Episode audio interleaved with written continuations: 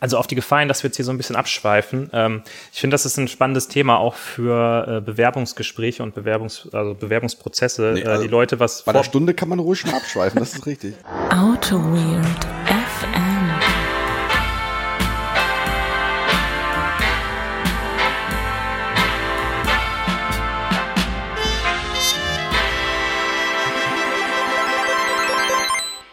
Herzlich willkommen zu einer neuen Folge Auto Weird FM. Heute live aus dem neuen Hauptstadtstudio in der Podcast-Hauptstadt Düsseldorf-Friedrichstadt. Mein Name ist Benedikt. Was soll diese ganze JavaScript-Scheiße Ritter? Und bei mir ist wie immer Holger. Warum gibt's für Java keine Linter? Große Plankermann. Hi Holger. Einen wunderschönen guten Tag. Ja, es gibt einfach keine Linter und in JavaScript ist alles besser.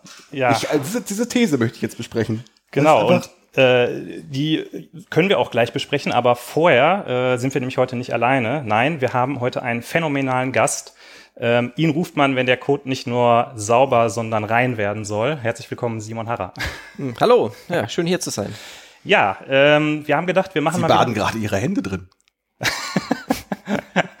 ähm, wir haben uns gedacht, wir machen mal wieder eine Folge äh, mit Gast und ähm, den Simon, den kennen wahrscheinlich äh, viele Hörer schon davon, dass er ein sehr gutes Buch geschrieben hat, das Java by Comparison und darüber. Ich denke, alle heute, kennen den. Genau, alle ja. kennen das. Und die, die es nicht kennen, die kennen es nach dieser Folge. Ähm, und wir haben dich eingeladen, um heute mal über das Buch zu sprechen. Ähm, mhm. Schön, dass du der Einladung gefolgt bist. Gerne. Ähm, für alle, die dich noch nicht kennen, habe ich ein bisschen äh, auf Social Media geguckt, was du so machst und rausgefunden, dass du äh, in Bamberg promoviert hast. Mhm. Ähm, dabei ist auch das Buch entstanden. Ich glaube, da werden wir gleich noch ein bisschen was zu hören. Ähm, und in der Zwischenzeit arbeitest du aber bei InnoQ, ähm, einer Beratungsfirma aus Deutschland und machst da Projekte hauptsächlich remote, was ich sehr interessant finde. Genau. Ähm, möchtest du noch irgendwas weiteres zu InnoQ oder deinem Lebenslauf erzählen, was ich jetzt äh, hier ausgespart habe? Äh, ja, InnoQ ist super.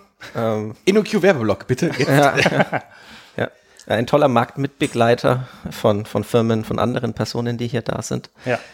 Ähm, nee, ich glaube, also äh, ich war auch mal ein bisschen in der Startup-Szene aktiv. Mhm. Ähm, das war auch eine spannende Episode. Ach ja, was hast du denn da gemacht? Wir haben mit Bosch zusammen ähm, äh, einen MVP entwickelt und, und dann auch eine GmbH gegründet mhm. und die GmbH hat dann diesen MVP an Bosch verkauft. Äh, ging um Strategic Purchasing, also praktisch, wenn man sich überlegt, äh, die Welt verändert sich ständig, mhm. Wechselkurse ändern sich, zum Beispiel Brexit hat den Pfund ganz schön getroffen. Ähm, aber allgemein, also Dinge ändern sich und Preisverhandlungen macht man meistens einmal im Jahr zu Dingen, die man kauft. Und jetzt könnte man das ja irgendwie kombinieren, um damit mehr zu wissen, wann man verhandelt, wie man verhandelt, mhm. wie oft man verhandelt im Jahr. Okay, und das mit Bereich. Bosch, okay, finde ich jetzt erstmal ein überraschender Partner dafür, weil das doch jetzt eher, hätte, hätte ich jetzt in Frankfurt verordnet bei irgendwelchen Investment-Banking-Firmen. Ja, Bosch hat ja, kauft ja selber ganz viel ein und produziert dann okay. weiter. Und äh, mhm. das ja, es kam, haben zwei Leute von Bosch haben praktisch die Idee aufgebracht und mich dann unter anderem als, als sozusagen Entwicklungschef dann mit reingenommen. Ah. Ja. Nicht schlecht. Okay. Also du bist sehr umtriebig unterwegs auf jeden Fall. Ähm, und heute soll es aber um das Buch gehen und um die Geschichte des Buchs. Und äh, ich glaube, bevor wir damit anfangen, habe ich erstmal ein bisschen Durst. Du hast, du hast Durst. Also wir machen jetzt vor den Hausmitteilungen. Gibt's ja. schon, gibt's schon Bier? Wie ich vorher angekündigt habe, heute ist alles, äh, alles über den Haufen. Ich bin, heute völlig, geht's ganz ich bin anders. völlig überfordert jetzt, was jetzt. Äh wir starten jetzt einfach in den, in den Bierpart und machen danach erst nee, die Hausmitteilung. Wir starten jetzt nicht in den Bierpart. Okay, dann mach du bitte jetzt die Hausmitteilung. Ach so, nee, wir machen jetzt, wir starten jetzt in den Bierpart. Gut. ähm, aber ich glaube nicht, wir starten in den Bierpart, der Simon startet in den Bierpart, weil er hatte gerade eine riesige, riesige Kühltasche dabei. Das äh, äh ist grandios und äh, ich stell mal hier das Bier auf. Gute Wahl. Auf. Ach so, ach, ich, das war jetzt einfach nur die. Du hast, du hast uns zweimal zwei Bier mitgebracht, die wir jetzt wahrscheinlich einfach immer so aufteilen werden. Ja. Und äh, du hast einmal, also ein Bier, was ich kenne, mitgebracht. Das, wie, wie spricht man das aus? Äh, Schlenkerler. Und, und, und das Wort darüber echt. Also A, E, echt, e. A, echt Schlenkerler Rauchbier. Echt? Oh, Rauchbier. Das äh, haben wir, das hatten wir sogar schon in der Folge mal. Das ist. Äh, ah, okay. Aber das, ich glaube, danach schmeckt alles andere nach nichts. Genau, also das ist das Bier, das wir zuletzt trinken müssen. Das denke ich auch. Von daher starten wir mit dem anderen Bier. Das ist ein, äh, ein Mars, ist das ein M? Ein Marsbräu. Genau. Und das, das Besondere an diesem Bier, wie ich auf dem, auf dem, auf dem Etikett lese, das ist ungespundet. Benjamin, das ist ungespundet. Ah, okay. Ja, das ist nämlich, Ja, ja, klar. weil gespundetes Bier ist nämlich, Das ist nur halb so gut. das ist noch halb so gut. Ja, es ist, heutzutage ist ja immer weniger besser. Ja, Ja. Überall. Nee, ich, hatte, ich kannte die Vokabel gespundet einfach nicht. Oder das ist irgendwie gefiltert und dann, oder, oder nicht, oder ungefiltert. Ja. Unfiltriert hört sich, äh, ja. Wir werden es ja sehen, wenn wir es einschütten, ob es unfiltriert ist. Ja, das Spannende da nicht ist, dass man das Bier mit den wenigsten Buchstaben bestellen kann. Also wenn du, wenn du den Bamberg dann einfach sagst, hier AU, Ah ja. dann bekommst du dieses Bier. ja, okay. ja. Ich habe Äh, bisher noch keine energieeffizientere Art ge ge gehört, um Bier zu bestellen. Ja. Das äh, finde ich sehr gut. Ich finde, wir sollten davon auch vielleicht mal ein äh, Foto für den Insta-Kanal machen. Dürfen Ja. wir dich da mit draufnehmen auf das Bild, Äh, gerne, dass du da äh, zu sehen bist? Der Holger macht das. Ich setze mich einfach mal daneben. Ja, klar. Dann ist nur der Holger nicht mit drauf. Ja, Schade. ja. Zack. Ja. Aber das mit dem, mit diesem Dings hätte nicht sein müssen. Mit dem, mit dem, mit dem, äh, äh, hier, mit dem V, Vögelchen zeigen. das ist Vögel, Vögel, genau, Vögel zu sagen. Ähm, ja. Wollen wir es einfach mal aufmachen? Wollen wir es einfach mal aus, aus der Flasche lassen? Ich habe hier den Öffner. Ja. Hau ich hab, rein. Äh, ich werde den Öffner auch hier lassen, weil mit dem Öffner kann ich nämlich gleich rumklappern. Mach das mal. Also, sie haben mittlerweile auch hier so eine Legende, wie es schmeckt. Oh. Das, äh, ich werde das mal das ist gerade. doch für dich. Du, du bist ja, das ist jemand, für mich immer wichtig, weil ich ja nicht genau weiß. Ähm, also wir haben in der Farbe erstmal Hefe trüb und Bernsteinfarben. Ich mache jetzt mal so ein bisschen Schaum. Hefe trüb passt ja äh, zu meiner Theorie, dass ungespundet unfiltriert heißt. Äh, der Hopfen ist natürlich der Hallat, äh, die Hallertauer Perle. Ach, Hallertauer Hopfen. Ja. Das ist damit doch. Nee, habe ich am Wochenende mit meinem Schwager, mit, äh, äh, mit dem äh, Braumeister-Schwager, der zu Besuch war, habe ich noch ein, Bier mit Hallertauer Hopfen getrunken. Ja. Ähm, und die Hefe ist eine untergärige Hefe. Die bittere, steht nicht Bitterkeit, sondern bittere, äh, die hat vier von zehn Hopfendolden, glaube ich. Komm, das sieht Und, doch ähm, einigermaßen. Ist das? Ge gehen wir erstmal so. Sieht sehr gut aus. Kannst du mir mal äh, mein Glas anreichen? Ach, Äh, es verheddert sich alles in diesen tausenden wir von Kabeln. Wir nehmen heute tatsächlich zum ersten Mal mit drei Leuten und drei Headsets auf. Normalerweise nehmen wir Gastfolgen immer mit unserem äh, Raummikro auf. Ja. Aber wir haben extra für diese phänomenale Folge ein neues Headset bestellt, damit wir drei Headsets haben. ja aber Nur für dich. Ja, super. Prost. Vielen Dank. Herzlichen Dank. Grüßchen. So.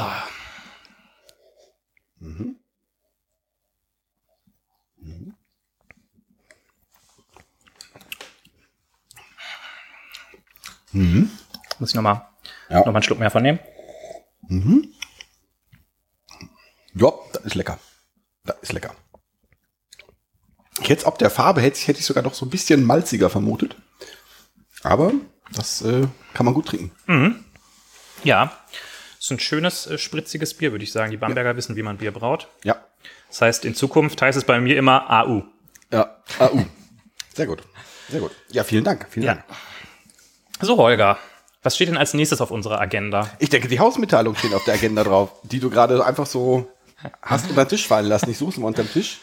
Genau, äh, wir haben gedacht, wir danken euch erstmal dafür, dass ihr die großartigen Autowirt FM Picks eingeschickt habt. Ähm, das ist total klasse gewesen. Äh, ehrlich gesagt haben wir uns noch nicht so richtig überlegt, was wir daraus machen wollen. Wir hatten schon wieder Weltherrschaftspläne und wollten eine Weltkarte machen, wo man mit Geodaten sehen kann, wo die Fotos alle aufgenommen wurden. Ähm, nachdem ich zwei Minuten lang gegoogelt habe, wie man sowas machen würde, habe ich es dann aufgegeben und es auf später verlagert. Aber nichtsdestotrotz freuen wir uns immer über die Bilder und deshalb möchten wir nochmal dazu aufrufen, dass ihr uns ein Foto twittert von dem, was ihr seht, während ihr diese Folge hört. Also bei dieser Folge ist es ja höchstwahrscheinlich so, dass das, äh, äh, das Buch gelesen wird, über das wir gleich sprechen. Ich denke auch, wir werden viele Bilder sehen, wo Leute gerade das Buch lesen. Ja, das denke ich. Das ist alternativlos. Ja. Mhm.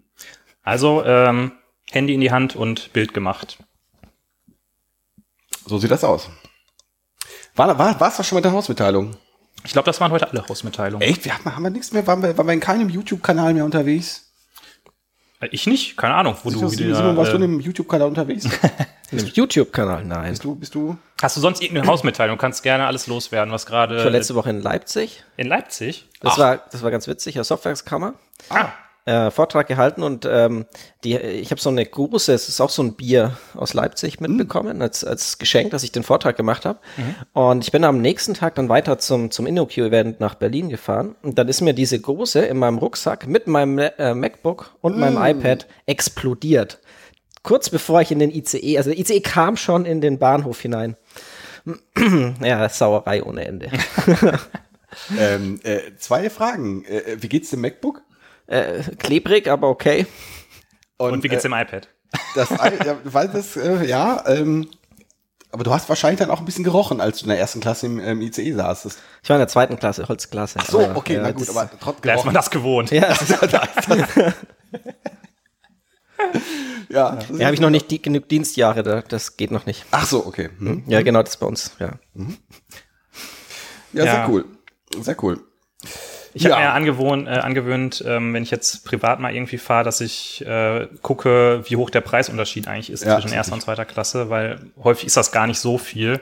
Und dadurch, dass bei der ersten Klasse die Sitzplatzreservierung immer ähm, mit drin ist, ähm, ist es manchmal sogar derselbe Preis. Das- Das, als kleiner Servicehinweis von Autobit FN an unsere Ja. treuen Hörer. Ja.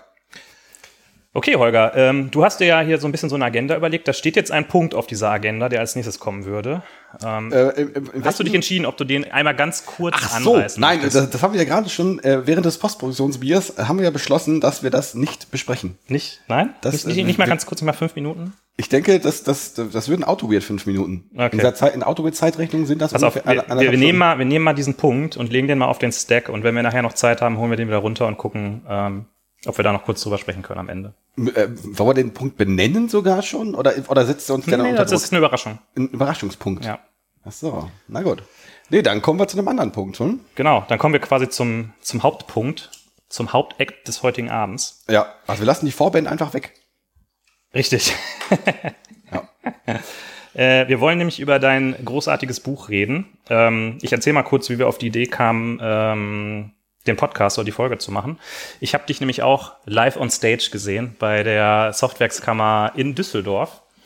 Ähm, und der Holger, der hat das so gemacht wie immer. Der hat vorher gesagt, ja klar gehen wir da zusammen hin. Und dann stand ich alleine da und Holger hat fünf Minuten vorher geschrieben, ah, hm, nee, irgendwie, ja, ich weiß auch nicht so richtig. Das Problem dabei war, äh, ich, war ich war auf einen Geburtstag eingeladen und äh, verpe verpeilt, wie ich immer bin, äh, ja, war da halt äh, der Geburtstag. Und Geburtstag trumpt meistens äh, Softwaxkammer. War dir wichtiger.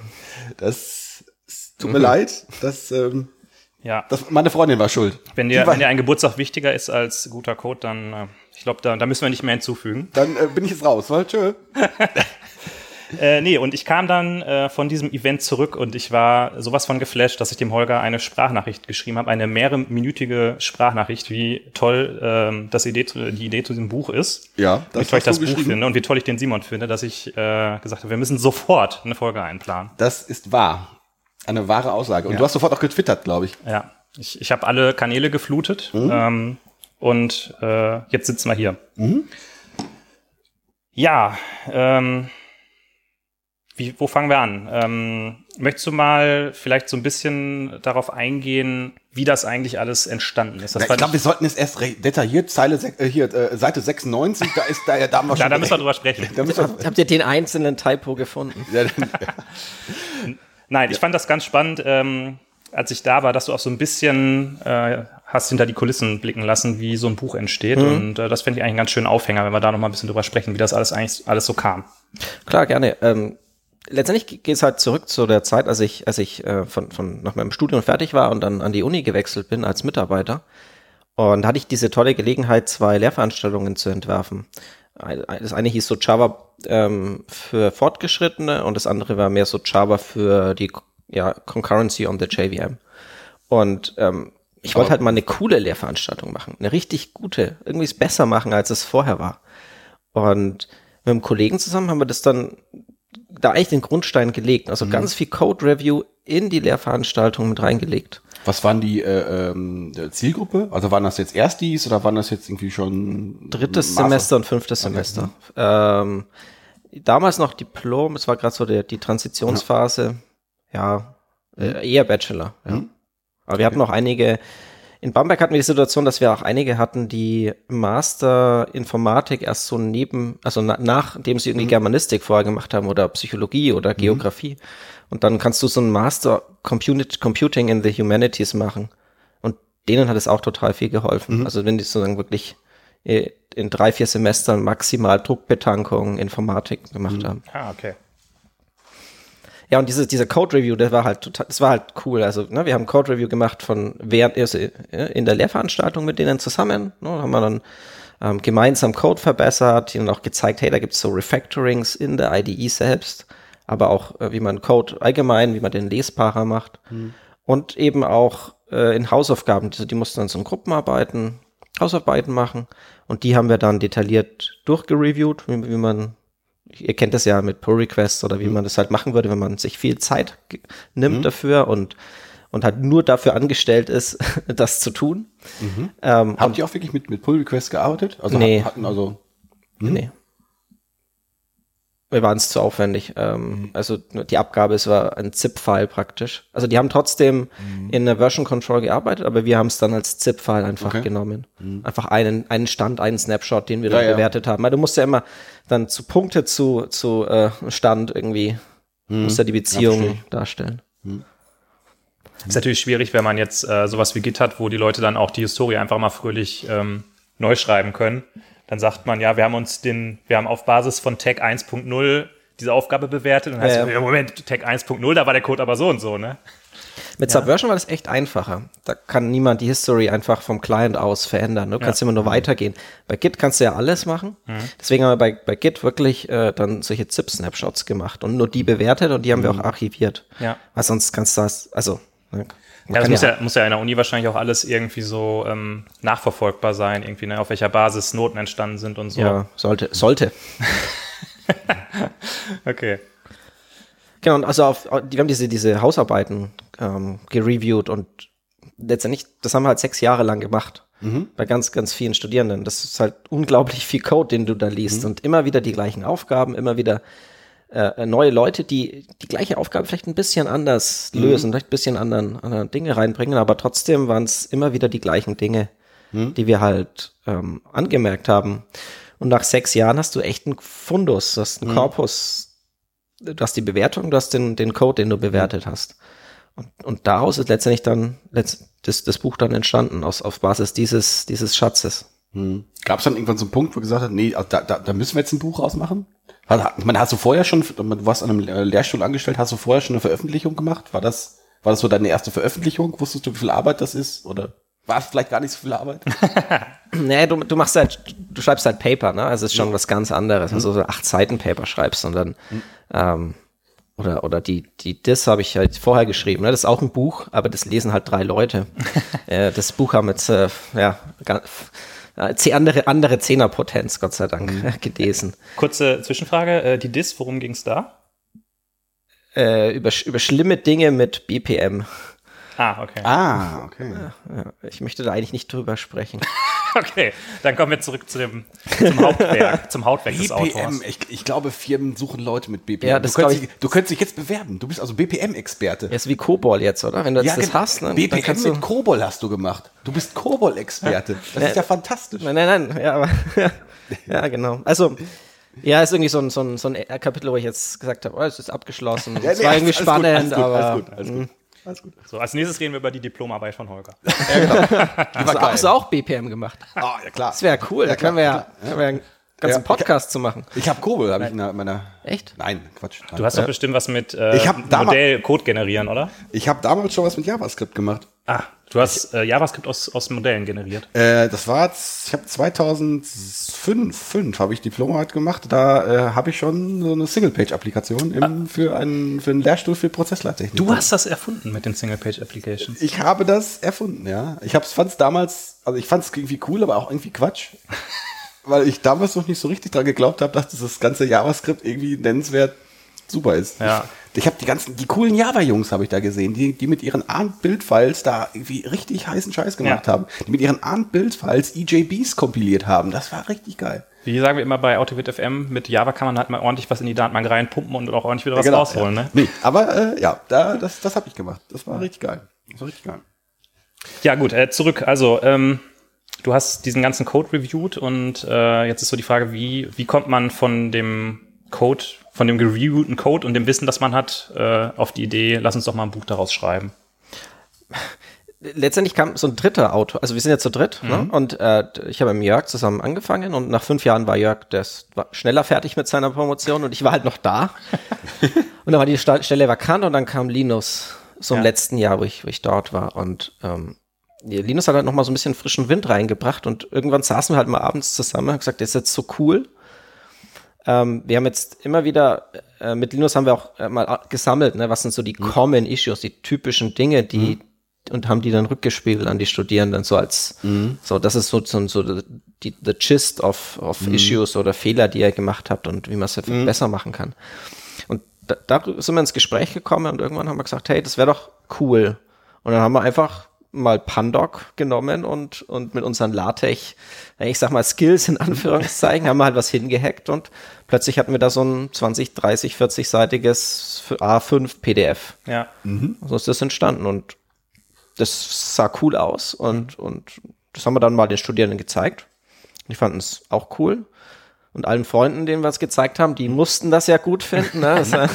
aber ähm, Feedback war gut und ja. Ja. Jetzt hat das Buch ja äh, so, ein, so ein ganz besonderes Format, was es halt auch von anderen Büchern seiner Art abhebt, würde ich sagen. Also ähm, es geht ja darum, dass man immer ein, äh, ein bestimmtes Code-Pattern hat oder äh, eine bestimmte, ein bestimmtes Anti-Pattern eher oder etwas, was nicht gut ist im Code. Äh, man sieht ein Codebeispiel, darunter steht relativ detailliert erklärt, warum das nicht gut ist. Und äh, auf der nächsten Seite, also wenn ich das Buch quasi aufschlage, auf der anderen Doppelseite, oder auf der Seite daneben, auf der rechten Seite, äh, sieht man, wie man den Code verbessern kann, wieder als Codebeispiel und darunter die Erklärung, warum es besser ist. Ähm, war dieser erste Wurf, von dem du gerade gesprochen hast, war das auch schon in diesem Format? Hat sich das so natürlich entwickelt irgendwie? Oder, ähm? Nee, das war schon dieses Format. Ähm, sogar noch viel cooler, weil wir da Farben hatten. Also wir hatten dann mhm. links war rot und, und jede Zeile war mit einer Farbe rot mhm. vor, vorgehoben und dann rechts war es grün. Ah, auch, okay. Wir hatten uns dann noch keine Accessibility-Gedanken gemacht, ne, Rot-Grün-Schwäche und so, ja. aber ähm, mhm. sah halt viel cooler aus. Ja. Ja, ich, ich sehe schon. Das ist so, äh, wenn man mit äh, LaTeX irgendwie so ein Projekt anfängt, ist halt so wie bei, bei Java, dann macht man erstmal, okay, was können wir da jetzt alles einbauen? Dann konfiguriert man erstmal den Bildprozess zurecht. Bei LaTeX macht man erstmal. Framework, Logging Framework. Genau, macht man erstmal ein Logging Framework und bei LaTeX, da macht man natürlich erstmal ein neues Dokumententemplate, bevor man anfängt zu schreiben.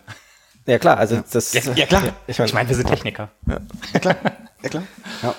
Nee, aber, das ist, aber ich finde, ich finde dieses Zwei-Seiten-Format, das finde ich genial. Also das, das habe ich jetzt auch so noch nicht, noch nicht, noch nicht gesehen. Das, das, das macht das Buch halt irgendwie fantastisch lesbar. Also das ist, ähm, wo, wo ich allerdings die ganze Zeit drüber nachgedacht habe. Du hast, du hast auf den Seiten ja relativ wenig Platz. Du hast jetzt, mhm. ich sag mal, oben nicht ganz die Hälfte ein, ein Code-Snippet und darunter den Text. Ähm, wie oft hattest du die Situation, ich muss diesen einen Satz noch runterkriegen, sonst macht das doch alles gar keinen Sinn. Und äh, nicht, nicht oft. Echt nicht? Okay. Nee, nicht, kann ich mich nicht, nicht oft erinnern, nee. Hm. Ähm, wir haben eher versucht, da wirklich Text zu finden und Text zu schreiben. Also haben wir überlegt, ne, hm. was, also vor allem die linke Seite war, ist ja das, das Entscheidende. Hm. Also wenn, wenn du überlegst, so ein, so ein Student, ne, der, der, der hat den Weg des geringsten Widerstandes, der mhm. möchte nicht so viel Arbeit mhm. haben und Code Quality ist ja irgendwie was, was jetzt nicht immer direkt in Punkten sich mhm. widerspiegelt und dann in Noten. Das heißt, wie überzeugst du den, dass er, dass es sich oder oder diejenige, dass sie sich äh, sich äh, Zeit nimmt dafür? Mhm. Also musst du immer, äh, ne, du musst sie überzeugen, dass, dass das Problem ein Problem ist. Mhm. Das heißt, wir, wir verwenden ja 50 Prozent reden wir nur über Probleme. Mhm.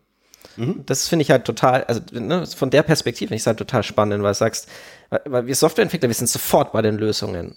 Mhm. Ja, und wenn wir über Logging Framework Auswahl sprechen, dann weiß man sofort, ich nehme das. Mhm. Und äh, du vielleicht das und mhm. dann habt ihr eine Diskussion. Ja, mhm. okay, aber, aber man geht nicht den Schritt zurück, also häufig nicht den Schritt zurück zu den Problemen. Mhm. Oder 50 Prozent der Zeit oder des Platzes für Probleme ja. aufwenden. Also das war das Schwierige, ne? also dass das voll ist. Was ich an der Stelle auch noch ganz, ganz, ganz spannend fand, war, ähm, du hast relativ häufig in dem Buch diese Situation, ich habe ein äh, Problem, also jetzt irgendwie ein Code-Smell nennen, was, äh, mhm. hast, wen hast du, hast, hast du das gerade genannt, ähm, aber jetzt gucken wir wahrscheinlich, äh, die wir jetzt schon zwei, drei Java-Programme gesehen haben, auf das Ding drauf. Ja klar, da muss man jetzt hier, da und das mache ich einmal. Nee, du guckst dir dann aber nur einen speziellen Aspekt an und lässt den schmerzhaften anderen Teil, den lässt du einfach noch da drin. Also dieser, dieser OCD-Aspekt, den zu ignorieren und ich mache jetzt wirklich hier nur diesen einen Punkt. Den, ähm, das hat's für mich erst ähm, bei in einigen äh, Teilen ein bisschen schmerzhaft Mhm. zu, äh, gemacht, das zu lesen. Aber ich fand das dann auf der anderen Seite aber auch sehr gut, weil du halt dann diese einzelnen Aspekte so voneinander trennst. War das für dich, konntest du das irgendwie nachempfinden? War das, war das für dich schwierig, diese Fokussierung auf die einzelnen Punkte? Das, das ist total schwierig. Hashtag Didak Didaktik, ne? Also ähm, das war uns schon wichtig. Ich meine, wir hatten ja auch echt viel Erfahrung mit äh, in der Uni, wie man das jemandem beibringt. Also, und das haben wir halt versucht. Aber man muss ja dazu sagen, dass wir so ein Codebeispiel, ne, was man jetzt hier so sieht, die erste Version haben wir immer im Pair-Programming gemacht. Das sind also nur das Codebeispiel und haben dafür pro Item ungefähr zwei Stunden gebraucht. Und das ist eher lower bound, ne? Moment, also ihr habt zwei Stunden für die, also Für ein Item per Programming aber für, für beide, also quasi für Links und rechts, aber rechts ergibt sich, wenn du links hast. Sehr einfach dann. Ja, weiß ich nicht. Du hast, du hast, du hast es ja mit Informatikern zu tun. Die äh, haben ja vielleicht auch unterschiedliche Ideen, wie jetzt.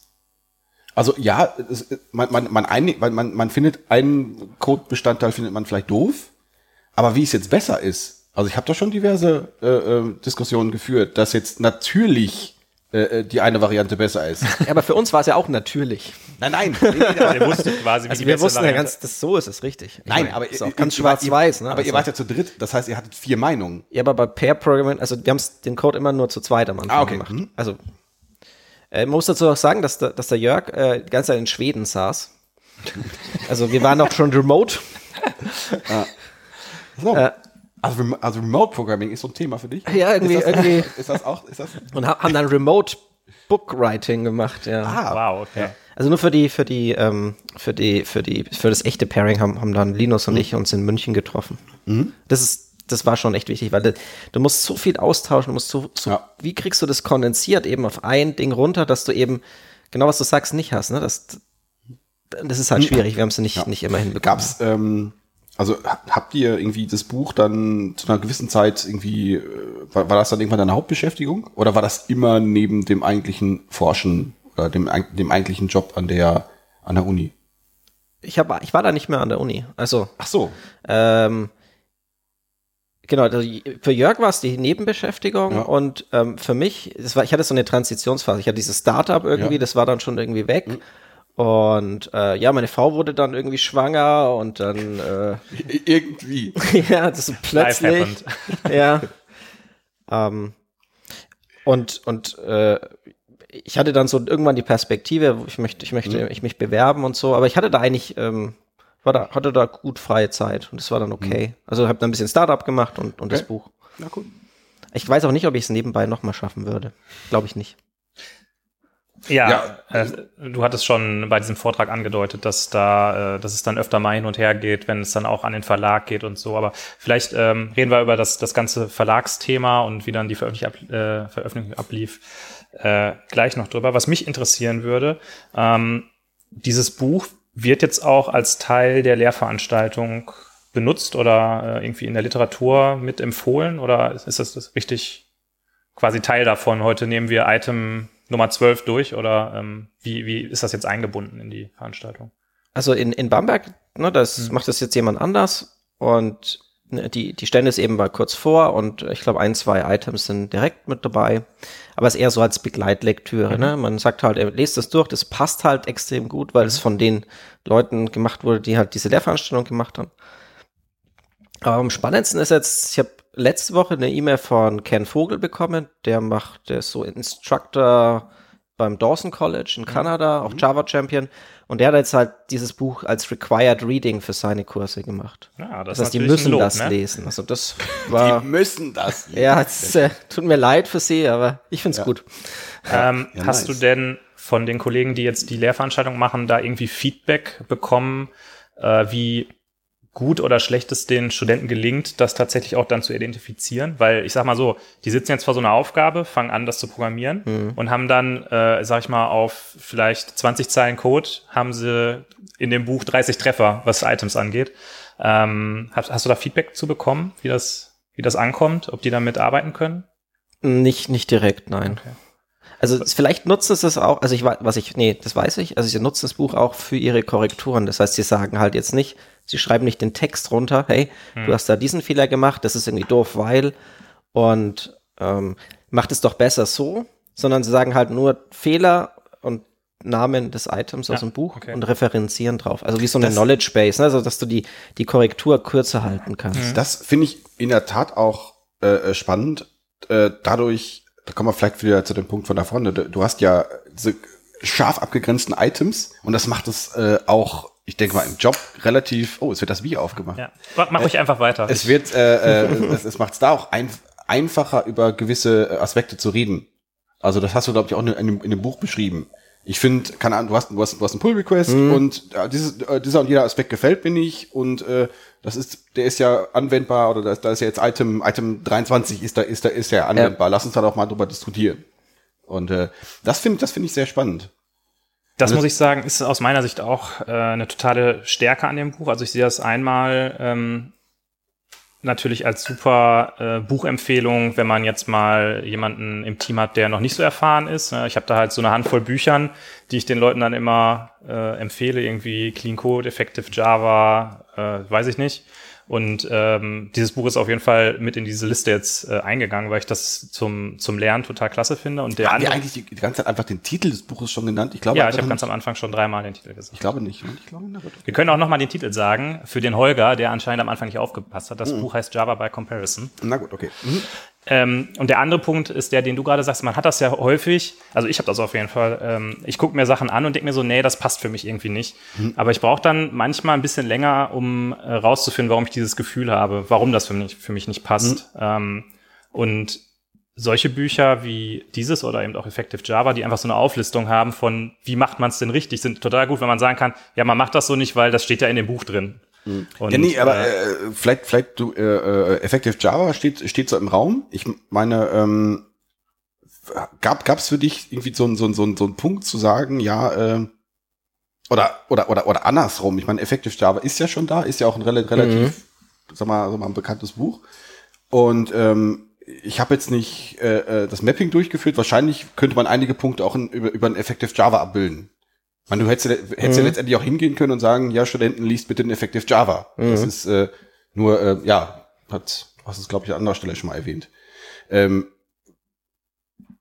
also gab es einen Punkt für dich oder, oder hast du gesagt, nee, ich also ist, ist es mir wichtiger jetzt die äh, meine meine äh, die Erfahrung, die ich in den in den Kursen gesammelt habe, äh, schon mal zu verschriftlichen und das ist einfach auch eine andere Zielgruppe.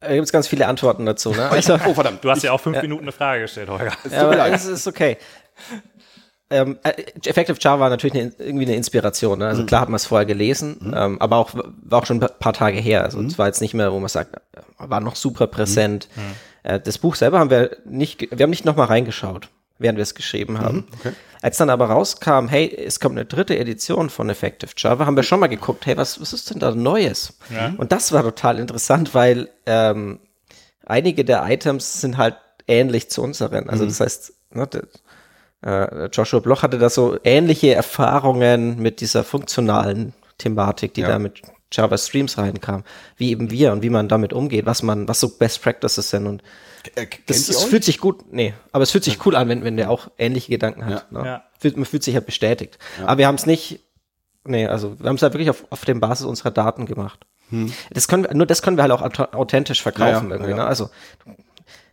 ja, und außerdem, ich meine, wir kommen aus der Wissenschaft, da, da da wirst du ja noch nicht plagiieren oder so. Das, ja, nee. Nee, das machst du halt, das ist ja. nicht, ist nicht Nee, Art, also, ne, das sollte nicht heißen, dass es ein Plagiat ist. Also der, nee, also es ist halt nur, ist halt ähnlich, also äh, der Aufbau ist ähnlich. Also du hast auch da die, äh, die, die Items, die du, die du da äh, aufbaust. Nur ist halt irgendwie, die Zielgruppe ist für mich einfach eine, eine andere. Ich kann jetzt einem die ja. Effective Java nicht in die Hand drücken. Das kann ich schon tun, aber äh, ich habe dann das ist kein Ergebnis. Genau, also wir, wir, wir haben uns ja überlegt, als wir, als wir dann den, das Proposal für den Verlag geschrieben haben, haben wir uns überlegt, wo platzieren wir uns denn eigentlich? Weil du musst ja so, so eine Wirtschaftlichkeitsanalyse machen. Die wollen ja wissen. Ach Quatsch. Ja, ja. Wirtschaftlichkeitsanalyse. Du kannst auch sagen, du musst halt ein paar Sachen drüber schreiben, äh, ob sich das verkauft. Aber letztendlich ähm, haben wir halt überlegt, naja, wo, wo platzieren wir uns denn? Ne? Du hast diese fünf Lerntypen, irgendwie der, der Anfänger bis zum, zum ja, der Meister, der das halt Ja, du- komplett, diese fünf, fünf, ich, ich habe schon wieder vergessen. Am Ende hast du doch irgendwo, genau hier die Skill-Level, hast du doch. Ja, so ein bisschen, ne? Und wo, wo platzieren wir uns? Und die, die Hauptlücke ist halt sozusagen, du hast, du hast so Grundkenntnisse von Java, so Head First Java kennst du, kannst du in dein Java-Projekt zum Kompilieren bekommen, du kriegst, es kann Dinge tun. Aber was machst du dann? Also du hast irgendwie, kannst du irgendein Feature umsetzen in einem ganz kleinen Rahmen, aber was, was machst du dann? Ja. Und meistens kannst du dann mit den, mit den Büchern wie Clean Code oder Effective Java, also die siehst du entweder gar nicht, weißt du, weil sie sind irgendwie zu weit weg. Und das sind ja vielleicht zu, zu komplex. Und da, da haben wir versucht, ähm, mit reinzugehen, auch mit dem, mit dem Format, wo man die Leute Ja. wirklich abholen und sagen, hey, das ist wirklich doof, wenn du das so schreibst. Mach's doch lieber so. Und dieses Abholen, Mitnehmen. Ja, ja. Ja, cool. Ja. Ähm, wir haben jetzt eigentlich noch gar nicht so richtig über den Inhalt von dem Buch gesprochen. Ähm, wir haben ja vorher gesagt, wir werden bestimmt noch nicht mal 20 Minuten reden können. Ja. Äh, äh, sollen wir uns mal kurz darüber unterhalten, wie das dann mit dem Verlag alles entstanden ist, oder sollen wir vielleicht jetzt endlich mal über den Inhalt auch sprechen? Holger, was sagt denn deine Agenda dazu? Ich muss kurz mal hier, äh, mein iPad lässt sich hier gerade nicht entsperren. Und ähm, hey, komm, wir haben die Monadenminute gerade verpasst. Wir haben nur noch ungefähr zwei Stunden, haben wir, haben wir doch noch jetzt. Wo wir jetzt halt. Äh, ja, und es kamen keine Monaden in dem Buch vor. Ich prangere das an. Ich prangere das an. Das, das sind- Optionals Monaden. Sehr, sehr provokant. Ich glaube, für den reinen Haskell-Menschen nicht. Der, der Luca würde sagen, Ich würde äh, jetzt sagen, Luca, Luca, äh, beantwortet. der Luca dreht sich gerade im Grabe um. Nein, der Nee, Luca, der, äh, der, der, der, dreht sich gerade im, im Burgerladen um. Ja. Ich glaube, du kannst einen Option mit Monaden implementieren, oder? das stimmt, ja. So müsste es so rum. ja, müsste- ja, ich glaube, also da das ist richtig, ja, ja. Aber es, ja. Aber die Leute von der äh, von Java haben darauf verzichtet, das zu machen, aus Gründen. Ja. Ähm, ich habe mir hier sehr viele kleine Aufkleber in das Buch reingemacht. Äh, und der erste Aufkleber, der ist schon bevor der eigentliche. Möchtest, du jetzt, möchtest du jetzt jeden Aufkleber wir werden alle meine 93 Aufkleber durchgehen. Nein, ähm, ich, nur der, der erste, den ich habe, den fand ich äh, so, der hat mir besonders gut gefallen. Äh, da steht nämlich von Leuten, die berühmt sind, was sie an dem Buch toll finden.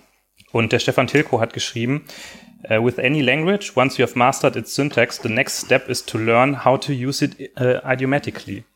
Und das fand ich äh, einen sehr schönen, schönen Punkt, ähm, der mir auch immer wichtig ist. Und ich glaube, das Buch, das äh, hilft auch dabei. Ähm, es gibt halt Sachen, die man in der einen Programmiersprache vielleicht macht, wo man in einer anderen Sprache, in einer anderen Sprache sagen würde, ja, das kann man so nicht machen. Das ist richtig, ja. Das Ähm, stimmt, das stimmt.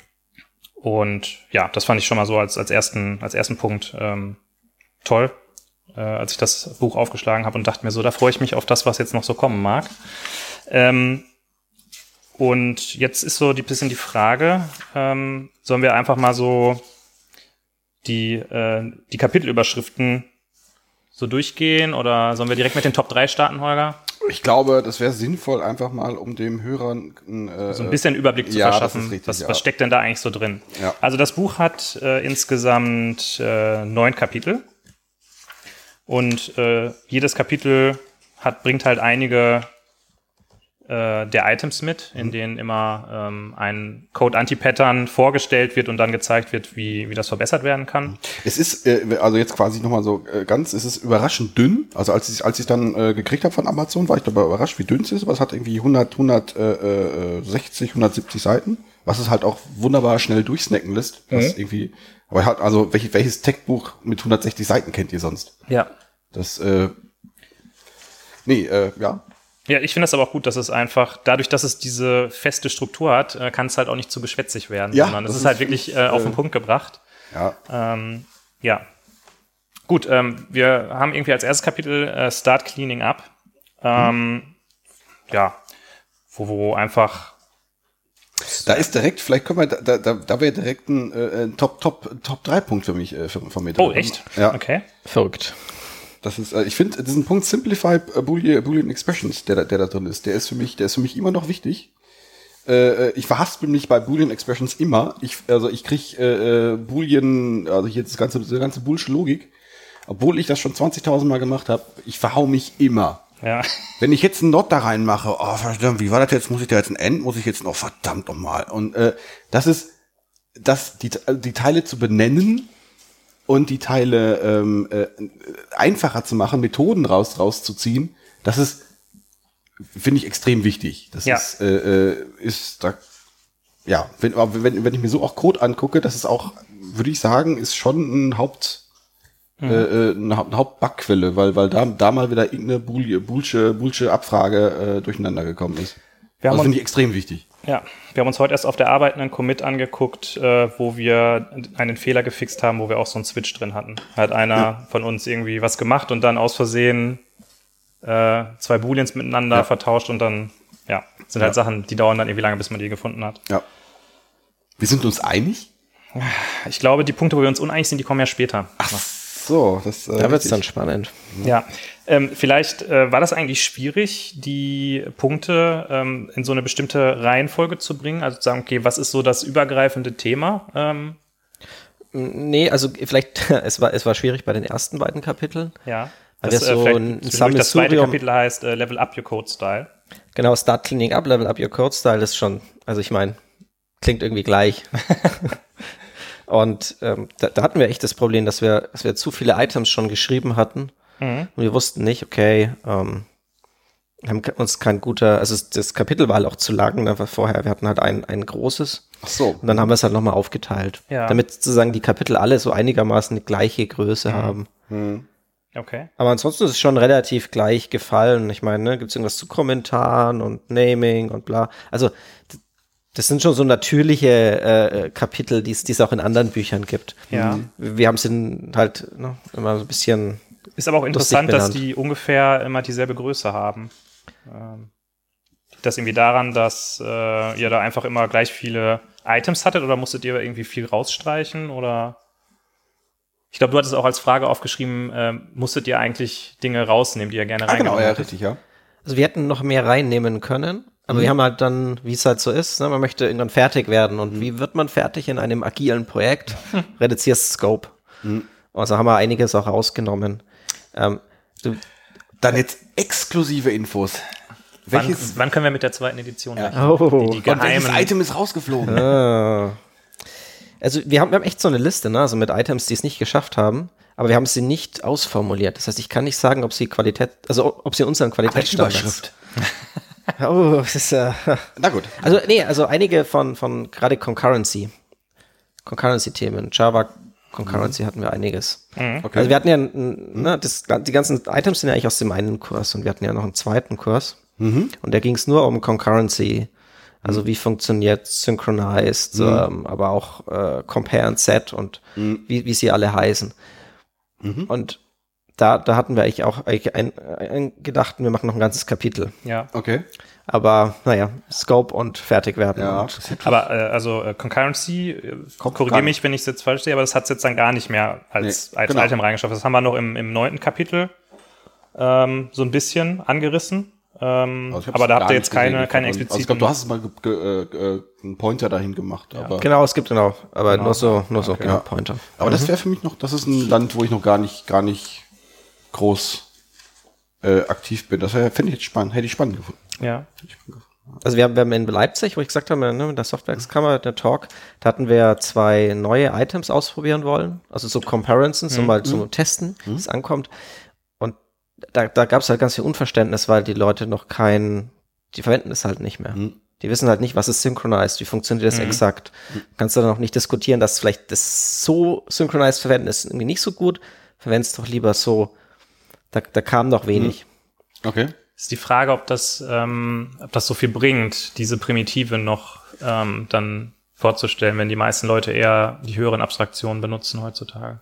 Genau, der, der Kurs war halt, ne, wenn du didaktisch das irgendwie jemandem beibringen willst, dann fängst du halt low an und Ja, arbeitest ja, dich okay. halt hoch, damit Ja, du dann verstehst, Ja. ähm, wie kriege ich irgendwie was Effizientes hin, naja, Logs oder nicht Logs und was hat das für Konsequenzen.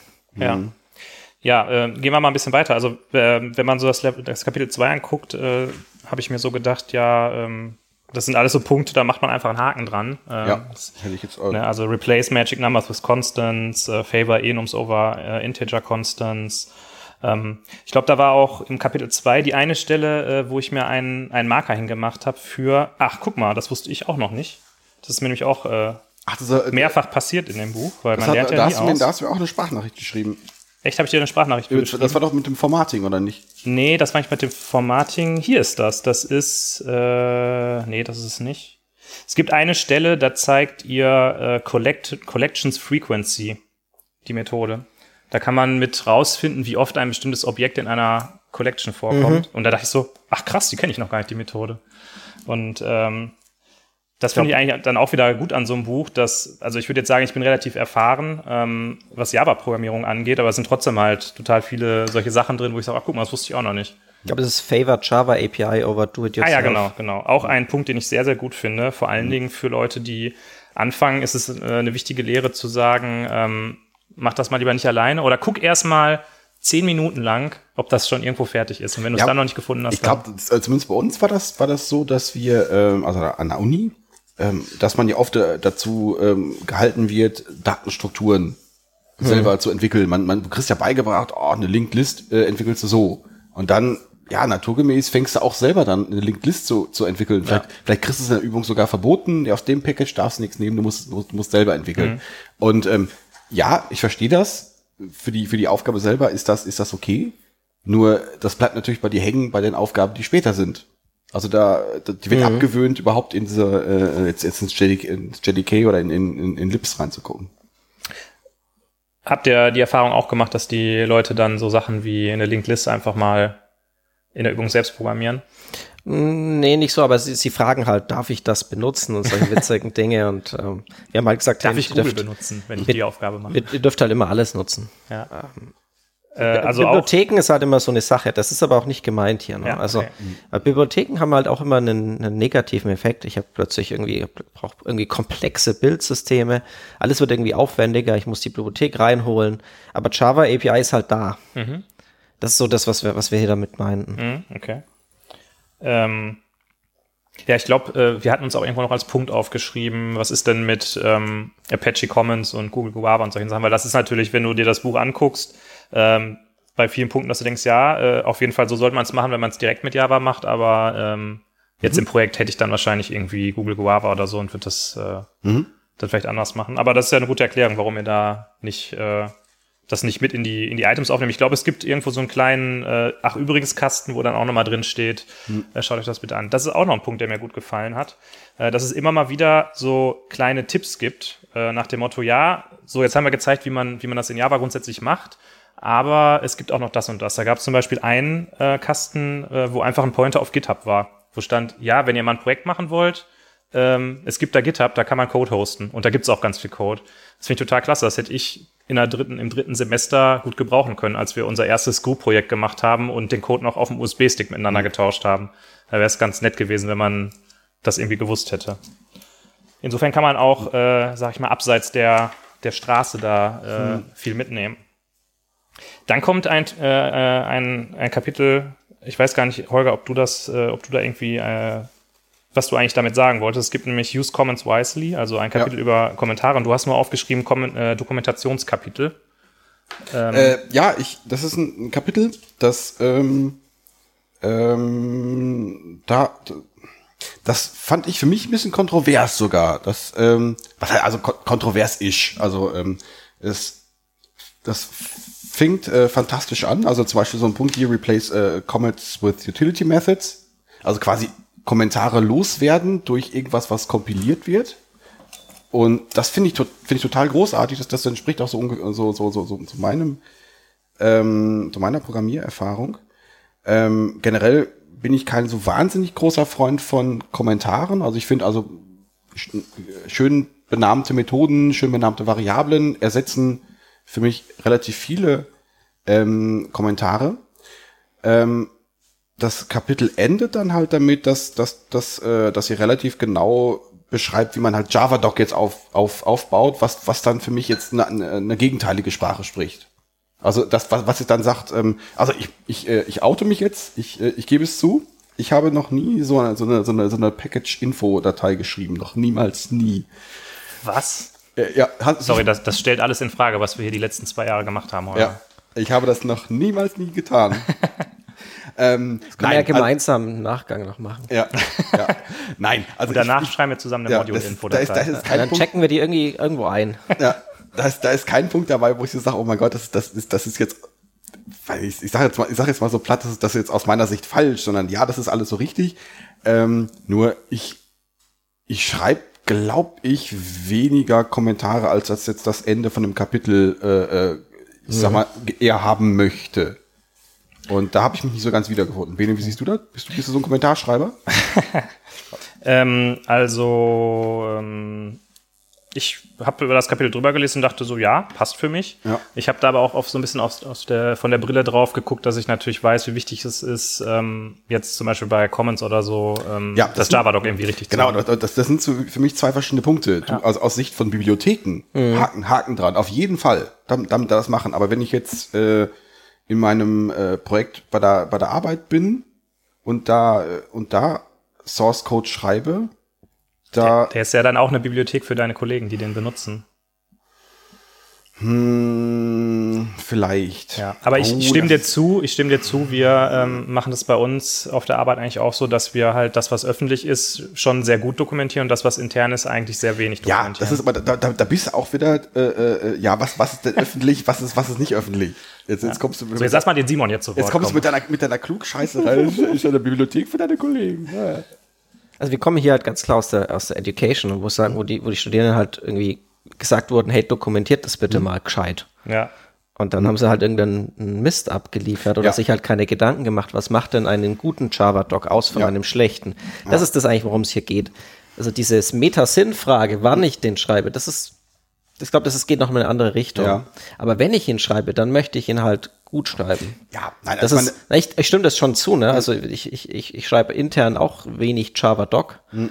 Ähm, äh, vielleicht hier und da mal so ein Inline-Kommentar, Hm. wenn's, äh, aber ähm, ja, und versuche das auch irgendwie anders, anders zu machen. Hm. Aber ich, so ganz so Javadoc hat schon seinen Wert. Ne? Und wir- ich glaube, wir haben alle schon extrem viel profitiert von den Leuten, die, die von der Java API oder bei anderen Bibliotheken halt guten Javadoc geschrieben haben. ist das richtig? Ähm, gleichzeitig habe ich schon zu oft äh, äh, ähm, äh, äh, Gets the, the Value gelesen. Und äh, das äh, also so generierten Genau. Java-Doc. Ich bin, Ja. da, ich bin, dadurch bin ich, wenn, da, das, das, wenn ich, wenn ich Java-Doc lese, lese ich generierten Java-Doc-Code. Mhm. Das ist, da, da, da komme ich, das ist so ein Reflex, da komme ich, da komme ich nicht, nicht, nicht drüber.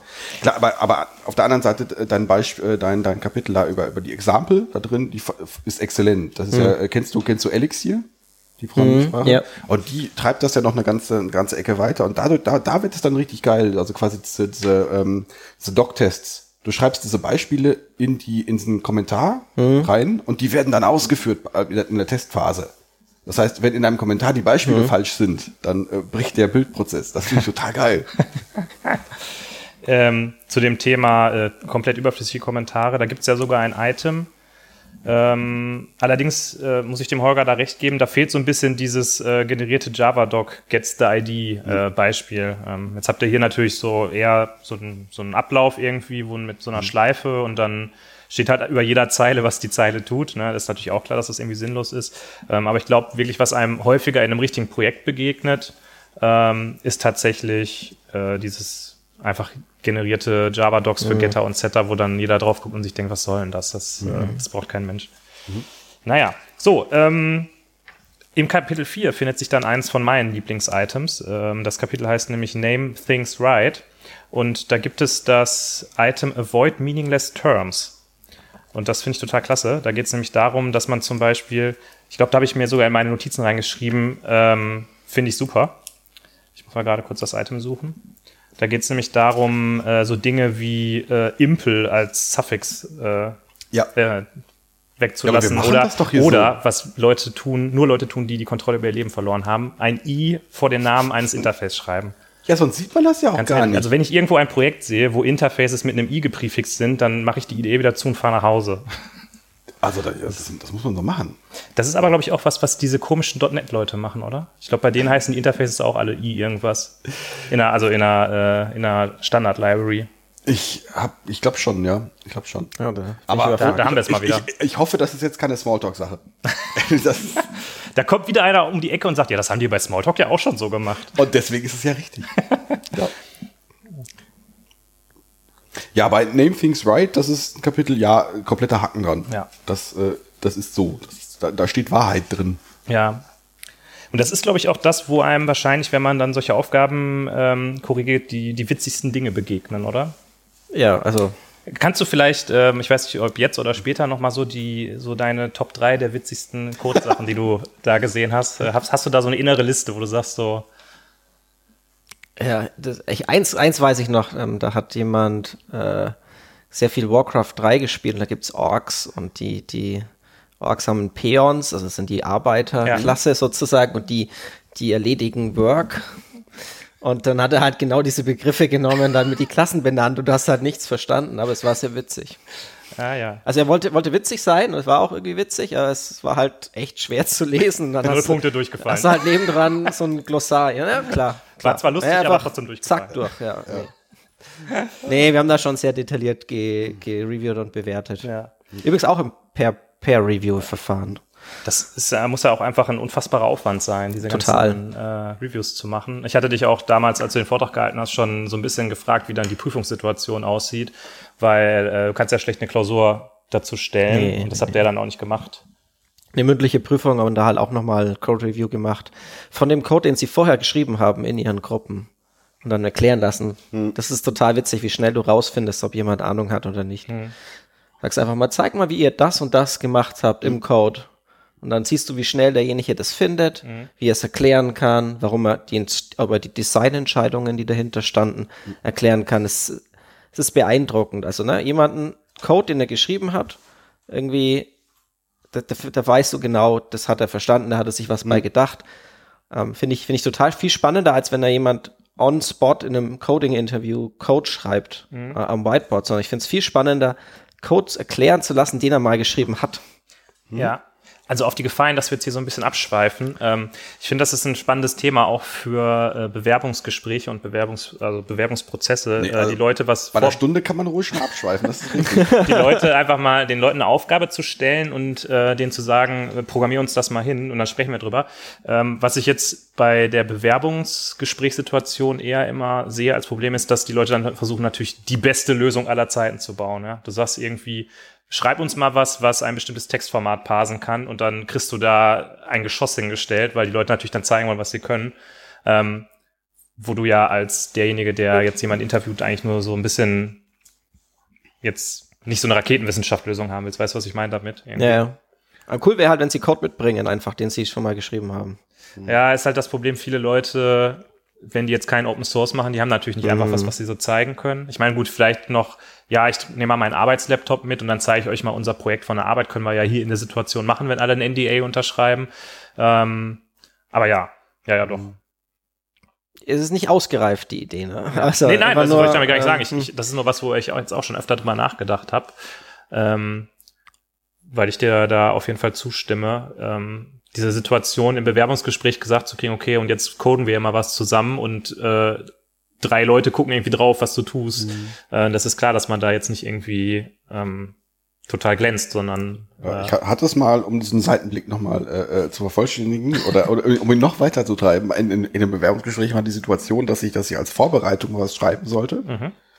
Das war irgendeine, äh, ist auch schon ewig her, das war irgendeine, irgendeine ich glaube, Bowling-Cutter war das. Mhm. Und da, da habe ich, glaube ich, auch die, äh, eine etwas, ähm, nennen wir es mal, ähm, äh, ambitionierte Lösung zu, äh, zu geschrieben. da gibt's ja wohl äh, eine Abstract Bowling Factory, oder? Ja, klar. ja, auch, auch eine E-Abstract Bowling Factory. Impel. Ja, genau.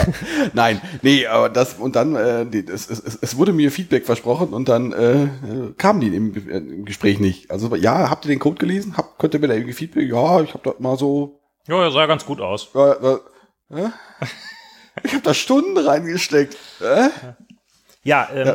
apropos Stunden reinstecken, das habe ich mich gerade auch noch gefragt. Äh, Du hast ja so ein bisschen angedeutet, man merkt schnell, welche Studenten wissen, äh, was sie da gemacht haben oder wer da tief in drin war. Jetzt stelle ich mir das jetzt aus Studentensicht ein bisschen schwierig vor. Ähm, es gibt immer so die Leute, die total begeistert sind von einer bestimmten Lehrveranstaltung. Die sind natürlich dann mega dabei und lesen die ganze Literatur und machen halt Aufgaben. Aber wir wissen ja alle, wie das ist, wenn du studierst. Du hast irgendwie deine, keine Ahnung, sechs, sieben, acht Lehrveranstaltungen, die du im mhm. Semester machen musst. Und wenn du dann ähm, so eine Veranstaltung hast, wo du sicherlich extrem viel rausziehen kannst, wenn du mitmachst, musst du die trotzdem irgendwo zwischen das ganze andere Pensum schieben. Ähm, mhm. War das ein Problem für die Leute, da die Zeit zu investieren? Hast du das Gefühl, dass die da übermäßig viel Zeit investieren mussten, um äh, bei dieser Lehrveranstaltung mitzumachen? Oder? Also wir hatten das Glück, wir waren Wahlpflicht. Ne? Das heißt, die Leute mussten das nicht machen, mhm. aber sie konnten es äh, mit reinnehmen. Mhm. Ähm, also für manche war es wirklich ganz optional, mhm. also es komplett freiwillig gemacht. Manche hatten das so einen Auswahlkorb und dann hätten sie sich für andere Sachen entscheiden müssen wir hatten in den Feedbacks haben wir immer sehr positives Feedback bekommen. ähm, aber wir waren immer in dem, in dem, in dem Bereich, äh, eigentlich ist es ein Tick zu viel Arbeit. Mhm. Also mhm. vielleicht auch drei, vier Ticks zu viel Arbeit, mhm. aber wir, also da waren wir schon deutlich drin. Mhm. Also ich glaube, wir hatten, ähm, ja, das, da wollten wir aber auch rein, ne? Das, wir wollten den, wirklich die, die Leute da motivieren, mitziehen und damit sie danach wirklich durchstarten können. Ja in der Entwicklung. Und ich, ja, ich glaube, dass ein paar konnten da richtig was rausziehen. Ja, ähm, wir haben ja bei der Cozentrik auch, oder ich, als ich noch da gearbeitet habe, auch ähm, den Scrum for Developers Kurs äh, gemacht. Äh, das ist so ein, so ein Kurs, wo es darum geht, agile Softwareentwicklung zu lernen, mhm. anhand eines simulierten Projekts, wo irgendwie innerhalb von ein paar Tagen mehrere Sprints simuliert mhm. werden, wo dann ein simulierter Tag irgendwie nur eine Stunde lang ist oder so. Ähm, und das wird einmal im Jahr äh, an der FH Jülich durchgeführt äh, für Studenten. Und da ist halt auch immer so, die Studenten gehen da rein. Das ist für die echt irgendwie, keine Ahnung, eine 3CP-Veranstaltung oder so. Das ist total wenig. Und die müssen aber echt viel Zeit investieren. Die sind dann drei Tage komplett mhm. in diesem Kurs und haben davor auch noch irgendwie eine Woche Vorbereitung. Das ist so eine Blogveranstaltung. Und das Feedback ist immer, also der, der Professor, ähm, der das macht, sagt immer, es ist eine der bestbewerteten Veranstaltungen aber gleichzeitig auch die, wo die Leute immer sagen, ist viel zu viel Arbeit eigentlich. Ist so. Ist bei ja. uns auch immer gewesen. Ja. Also, also, ja. Ah ja, ja. Mhm. Gut, dann ähm, kommen wir wieder zurück zum nächsten, zum nächsten Punkt. Oder ich hast, denke, du, hast du noch was, Holger? Nee, ich habe ja gerade schon äh, äh, ja hier meine, äh, meine mein Bewerbungsgespräch äh, an, angerissen. Ja. Nee, das nächste Kapitel ist das Exception-Kapitel und auch da ist das ist für mich wieder ein äh, Kapitel äh, äh, ja richtig. Also es ist äh, also ja, es, ich, es war so ein aus dem Kapitel musste ich nicken. Äh, was ich vermisst habe in dem Kapitel waren ähm, also das Kapitel heißt Prepare uh, for Things Going Wrong. Und es geht letztendlich um das große Thema Exceptions und Fehlerbehandlung. Mhm. Ähm, was ich vermisst habe ein Stück weit war äh, irgendwie Checked Exceptions. Also ihr habt ja quasi relativ äh, viel über Runtime Exceptions geredet und mhm. letztendlich so diese Diskussion, wann sind Checked Exceptions gut, wann nicht gut oder habe ich übersehen? Mhm. Oh man, du blätterst oder Simon blättert, oh mein Gott. jetzt gibt's jetzt äh, gibt's jetzt, auch jetzt gibt's auch Deckel. Ja. Ähm, ja, muss ich nochmal gucken. Äh, also wir hatten das Thema halt viel intensiv diskutiert intern, mhm. aber äh, checked versus unchecked Exceptions genau. ist uns keine gute keine gute Comparison eingefallen. Okay, nee, dann das, ist ja, das ist so also, also wir hatten das auch mal als Itemname ja. im Kopf, also wir hatten es auch mal wirklich niedergeschrieben. Mhm. Da ist uns aber nichts wirklich richtig Gutes zu eingefallen, mhm. weil es ist auch was sehr Kontroverses. Die Idee mhm. von den Items im Buch ist, dass ungefähr 80 bis 90 Prozent aller Leute sagen, ja, ja, ja, ja. Mhm. Und das, ist sowas, das, das scheiden mhm. sich die Geister. Ja. Ne?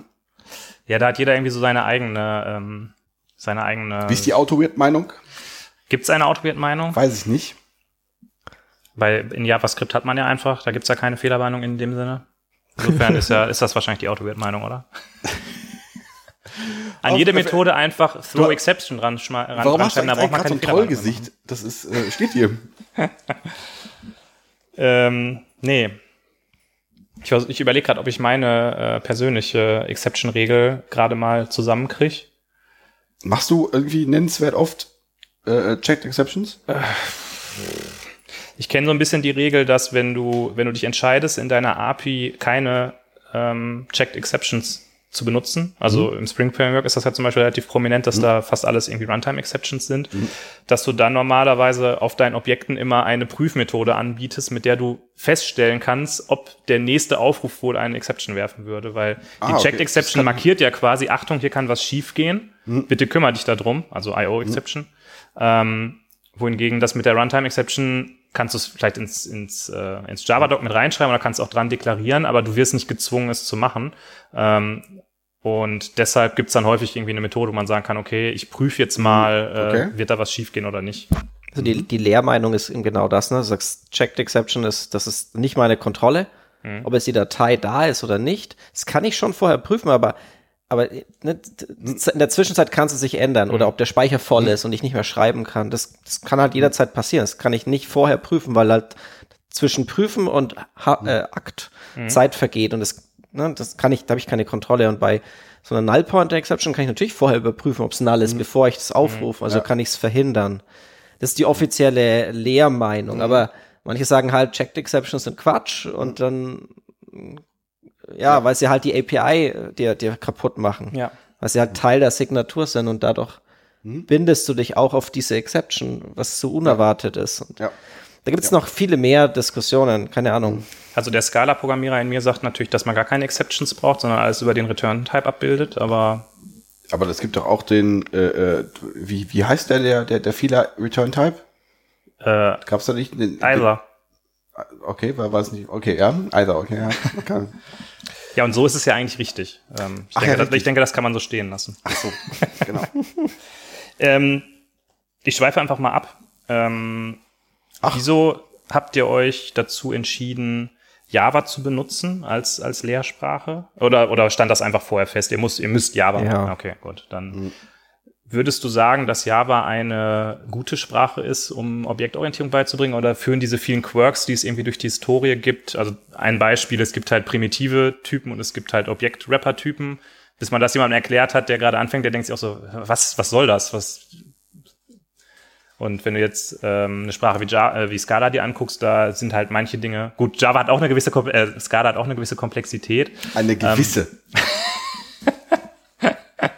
Ähm, ähm, zurück zur Frage: Würdest du sagen, dass Java ähm, eine gute Sprache ist für Objektorientierung, um das Leuten beizubringen? Oder hättest du da, wenn du jetzt frei entscheiden könntest, würdest du eine andere Sprache nehmen?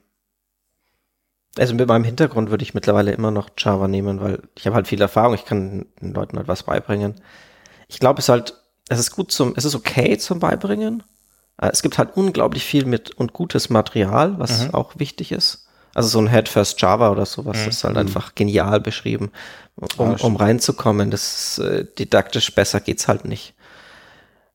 Und ich, ich glaube, ich, ich würde es ich würd's, ich würd's wieder, wieder nehmen. Mhm. Ähm, ne, was, mir, was mir eher so gefallen würde, was vielleicht auch noch spannend wäre, wäre so Ruby, weil Ruby für mich halt mhm. sehr objektorientiert ist. Ja, alles ist ein Objekt mhm. und ich in diese Gedenke, aber in den meisten Programmier, also Veranstaltungen, da geht es ja nicht nur darum, objektorientiert zu lernen, mhm. sondern ich lerne als allererstes eigentlich imperativ. Mhm. Äh, was ist eine Sequenz, was ist eine, was ist eine Schleife, äh, was ist ein Assignment, ne? Das sind so die drei Komponenten, mit denen man eigentlich programmieren lernt. Mhm. Und na, da sind wir noch nicht bei Objektorientierung, ja. das sind wir bei Imperativ. Mhm. Und dann den Sprung zur Objektorientierung, da finde ich halt Java ganz cool, weil du kannst halt erstmal nur in der Main-Methode, bist halt noch imperativ unterwegs, hast aber mhm. durch die große Bibliothek, Standardbibliothek, hast halt schon so erste Kontakte mit Objektorientierung, aber du merkst es eigentlich noch gar nicht. Ja. Mhm. Ne, und dann kannst du direkt in der gleichen Sprache switchen ähm, zu, zu Objektorientierung. Aber ich, vielleicht wäre Ruby auch was, mhm. was hat. Aber ich, da habe ich mir noch nicht so viel Gedanken gemacht. Ja. Ja, als, als ich das gelesen habe, hab ich, musste ich immer wieder an Kotlin denken, weil das halt ja, es, es fühlt sich an wie Java, aber einige, einige der, der Sachen, ähm, die ihr da ansprecht, hast du da halt einfach nicht. Ja, du hast dann natürlich dann wieder neue Sachen, die du dann erklären musst. Ne? Also dann hättest du vielleicht ein Item über Extension Methods und wann die Sinn machen und wann nicht. Und okay, ja, ja, ja. Aber halt sowas wie Optionals oder sowas, auf der anderen Seite denke ich mir halt, wenn du den Leuten Java beibringst, dann haben die einfach so ein, so ein Base-Level. Von Java mhm. irgendwie nach Scala zu gehen oder nach Kotlin zu gehen, das ist einfach. Aber wenn du auf der Ebene von Kotlin anfängst und jetzt auf einmal zurück nach Java mhm. gehen musst, das ist halt dann schmerzhaft. Wäre ja. genauso wie wenn ich jetzt auf einmal irgendwie ein C++-Projekt machen müsste oder so, wäre ich auch lost. Mhm. Weil ja, es halt äh, eine Ebene mhm. drunter irgendwie ist. Aber Ruby, ja. Also Ruby aus didaktischer Sicht, ne? aus, aus wirtschaftlicher Sicht ist halt Java plus JVM, mhm. dieses Zusammenspiel zu kennen, ist halt einfach gigantisch wertvoll. Ob du danach später überhaupt noch Java verwendest, ist egal. Mhm. Aber, also, der, der Java Code ist halt der, der primäre Bytecode, der dann auf der JVM mm. ausgeführt wird. Zumindest ist so, was ich noch verstehe. Vielleicht ist, ja. sind die Leute mittlerweile weiter. Ja, ja äh, zwei Gedanken dazu. Ähm, ähm, also Ruby an sich, ich finde Ruby als, im, im Sprachdesign, ich finde Ruby einfach eine sehr, sehr schöne Sprache. Also ob die jetzt, die ist, er hat, hat, hat ihre Fehler, ist jetzt nicht die schnellste Sprache der Welt, weil das, also die quasi den Studenten also eine, eine schöne Sprache beizubringen, finde ich, halte ich für keine schlechte Idee. Und der zweite Punkt, die, äh, die Annahme, dass man jetzt als, als Student, ähm, wenn man jetzt irgendwie einmal Java gelernt hat, sofort jetzt ins, ins nächste Projekt reingeworfen werden kann, was meine Annahme war nach, also ich habe auch Java in einer, an der Uni gelernt. Mhm und das war halt so, ja, du hast doch hier Java gelernt, du kannst doch jetzt sofort, kannst du jetzt sofort durchstarten, du kannst mhm. doch Java, also kann ich doch irgendwie, bin ich doch jetzt Java-Entwickler. Mhm. Äh, diese, diese, diese, ähm, äh, die, die, die Suggestion, die, die, die da getroffen wird, die stimmt irgendwie nicht. Von daher wäre es natürlich auch noch interessant, äh, auch da die, ähm, äh, jetzt, der, der, den, den, den Trennpunkt zu schaffen. Also ich mache jetzt irgendeine esoterische Sprache, die mir jetzt mhm. Objektorientierung richtig beibringt aber äh, ja, das ist, ich muss, wenn ich einen Job anfange, sowieso die Sprache und das Umfeld nochmal neu lernen. Amen. Amen. Ja, okay. Ja. So, ähm, jetzt, jetzt kommt's. Jetzt kommt nämlich das, das Kapitel zum Thema äh, Testing. Ja, wollen wir, wollen wir vorher. Davor müssen wir auf jeden Fall ein Bier aufmachen. Ja. Bevor ja, es hier im, im Auto Weird FM äh, Podcast mal wieder um Testing geht. Machen ja. wir ein Bier auf. Ging es schon mal über das Testing bei Automotive FM? Ich glaube nicht. Ich glaube, wir haben noch nicht eine Folge zugemacht. Haben wir schon mal getestet eigentlich generell? Nee. Also testen das ist überbewertet aus meiner Testen Sicht. ist auch irgendwie nicht so meins. Gut, äh, wir öffnen hier gerade das ähm, echt was Schle Schlenferler Rauchbier. Ich dachte, ihr hattet das schon mal. Das hatten wir schon mal, ja. Aber, ja, aber ist schon lange her, oder? Ähm, Vor zwei Wochen oder so. ähm, ja, ein Rauchbier. Ich guck mal gerade, wie viel Umdrehung das hat. 5,1 Prozent. Ja, das ist das Bier, das, das schmeckt nach Schinken. Mhm.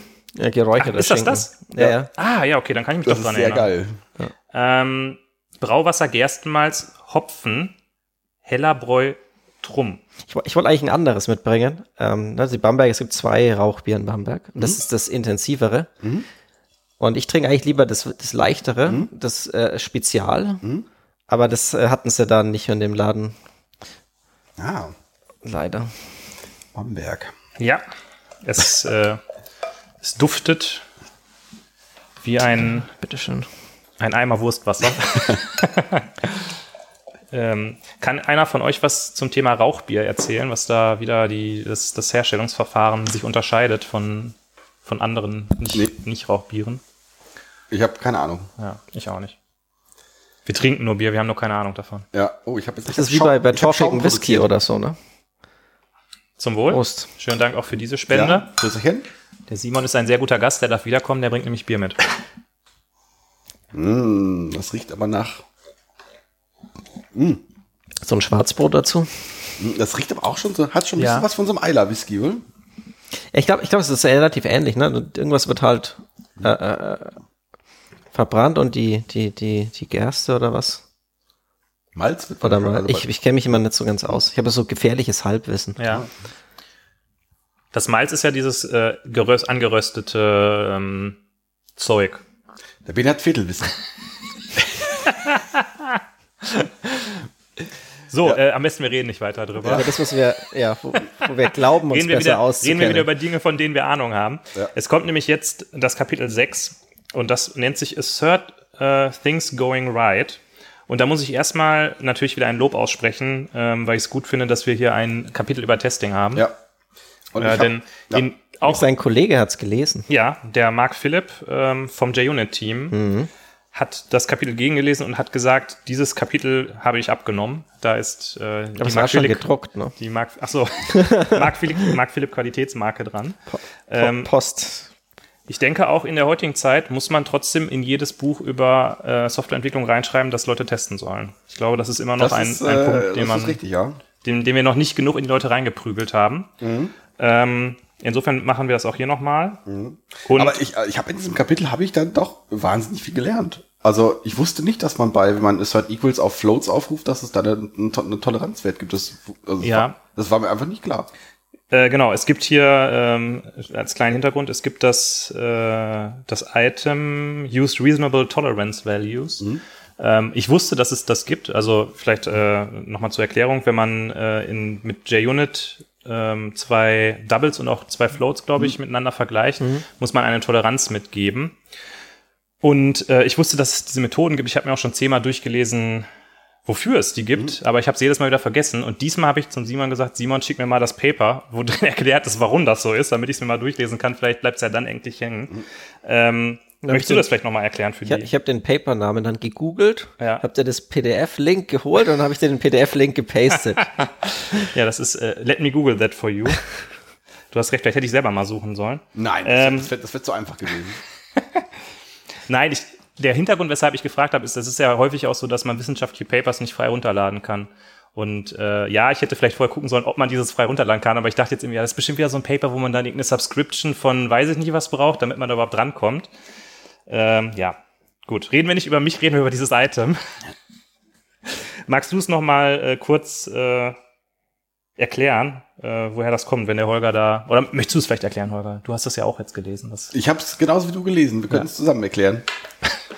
Ich habe das Paper durchgelesen. Ja. Hast du das Paper gelesen? Nee, ich habe das Paper nicht gelesen. Also der Hintergrund ist, dass sich äh, Zahlen, ähm, wenn ich die im Java-Code hinschreibe, also wenn ich zum Beispiel 1,4 oder 1.4 hinschreibe, dass die äh, dann in der Abbildung im Speicher immer noch nur eine Annäherung an diesen tatsächlichen Wert sind bei manchen Zahlen. Äh, und dass dementsprechend, wenn ich äh, Berechnungen mache, auf Basis dieser Annäherung sich Fehler ergeben. Und ähm, wenn ich Zahlen miteinander dann vergleiche im Test, dann äh, muss ich natürlich eine gewisse Toleranz mitgeben, um auszudrücken, okay, mir ist klar, dass das nicht hundertprozentig genau dieser, dieser Wert am Ende rauskommt, sondern eben nur äh, die Annäherung des Ergebnisses. Ja. Und äh, dementsprechend gibt es im JUnit Framework entsprechende Methoden dafür. War das so ungefähr richtig? Ja, es gibt halt diesen, diesen IEEE-Standard, ne, der das definiert, wie, wie, da hat man einfach mal, sie haben sich ein paar Leute zusammengesetzt, haben mal überlegt, na, wie, wie kann man da mit, so Gleitkommazahlen rechnen? Und, und wie sind da die ganzen Operationen definiert? Wenn man halt nur irgendwie 32 oder 64 Bit Speicherplatz hat. Und ich muss ja irgendwie in das zwei, also in das ähm, duale System irgendwie Dezimalzahlen unterbringen. Und die, die, die, da gibt es irgendwie mehrere Komponenten und man macht dann, man, das eine Komponente verschiebt die, das Komma ja, und das andere halt äh, definiert halt Zahlen, aber ist alles halt endlich. Und das heißt, du kannst halt manche Sachen nicht so gut abbilden. Ja. Das Witzige ist 0,1 zum Beispiel, ist, ist sehr schwierig abbildbar. Also auch, du, du machst auch so viel JavaScript hier, Holger. Das ist doch, in JavaScript ist doch alles Double. Das ist doch immer das Problem dabei. Äh, Habt ihr das nicht irgendwo mal schon erlebt? äh, nicht, woran ich mich erinnern kann, Okay. aber äh, ja, das Problem hast du auch da, ja. Genau, weil das ist ja alles, die, genau dieses, dieses Thema. ne? Du hast Ja. gar nichts, du hast ja gar keine Ints oder so. Genau. Ja, nee, aber. Okay, spannend, spannend. aber das war, das war eine ernst gemeinte Frage, weil, ne, weil das, äh, ob das überhaupt ein Problem ist in der Realität. Ich kann mich jetzt aktuell nicht dran erinnern, dass, dass das mal irgendwie ein Problem war. Aber ja. Schreibe ich auf meine Agenda mal drauf, dann muss ich mal reingucken. nee, das ist, äh, da, da triffst mich jetzt auf dem linken Fuß. Äh, ja. Wir beide wollen jetzt aber mal den Simon auf dem linken Fuß treffen, denn wir haben uns nämlich gemeinschaftlich, haben wir uns aufgeschrieben in unsere Notizen. ähm, warte mal kurz, ich muss mal gerade die Notiz dazu suchen. Äh. Holger, hilf mir mal, ich finde das gerade nicht. Ach nee, das sind ja Holgers Notizen, wo ich hier bin. So. Kritikpunkte. Wir haben beide den Standalone-Test in Frage gestellt, aber wir wissen nicht warum. Wir haben uns das beide durchgelesen. Ähm, welches, welches Item ist das noch gleich? Ähm, Favor das Standalone Tests. Seite 106, Favor Standard. Genau. genau. Ja. Da haben wir uns beide, ich habe auch in meine Notizen reingeschrieben, ich finde das doof, aber ich weiß nicht warum.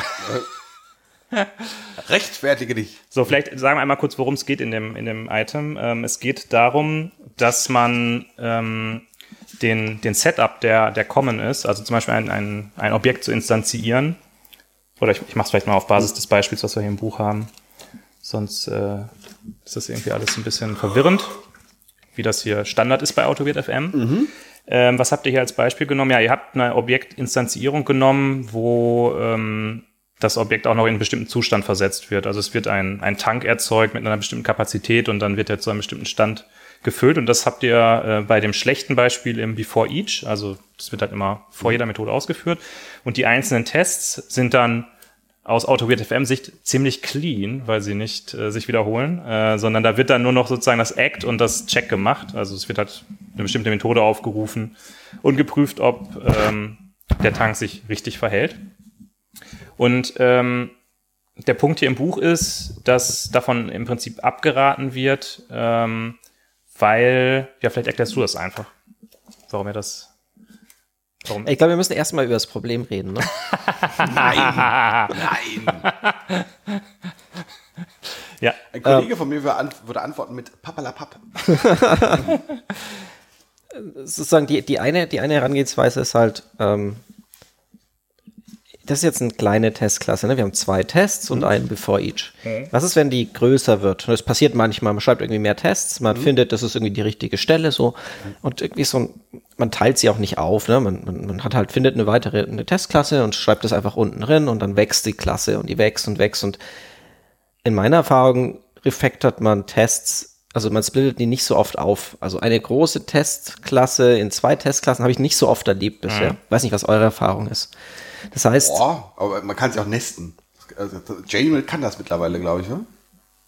ja, Also ja. man, man, man, kann, man, man kann also äh, Verschachtelungen, also den Scope noch äh, also kleiner machen.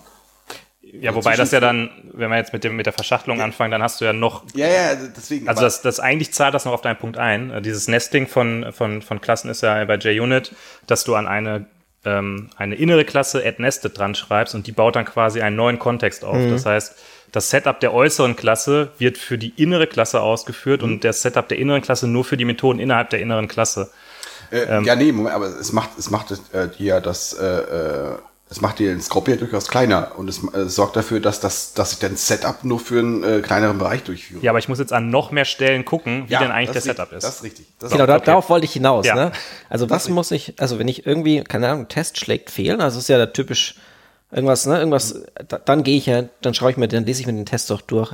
Also irgendwas schlägt fehl, weil ich irgendwie ein neues Feature gebaut habe und der, der trifft halt irgendwie. Dann, dann klicke ich dorthin, lande ganz unten in der Klasse. So, und jetzt verstehe ich nichts. Weil mein, mein Given oder mein Arrange, wie auch immer, oder meine Arranges über verschiedene Nesting-Stufen hinweg sind irgendwie verteilt und ich verstehe halt überhaupt nicht, warum das jetzt. Das ist zwar toll, wenn dann das When und das Then schön isoliert ist, aber ich, ich verstehe den Kon, also ich brauche halt das, was vorher da war, was arrangiert wurde. Das ist so mein. Also ich muss auch sagen, das Item ist auch eher von mir. Deswegen ist super, finde ich super, dass ihr das äh, erwähnt habt.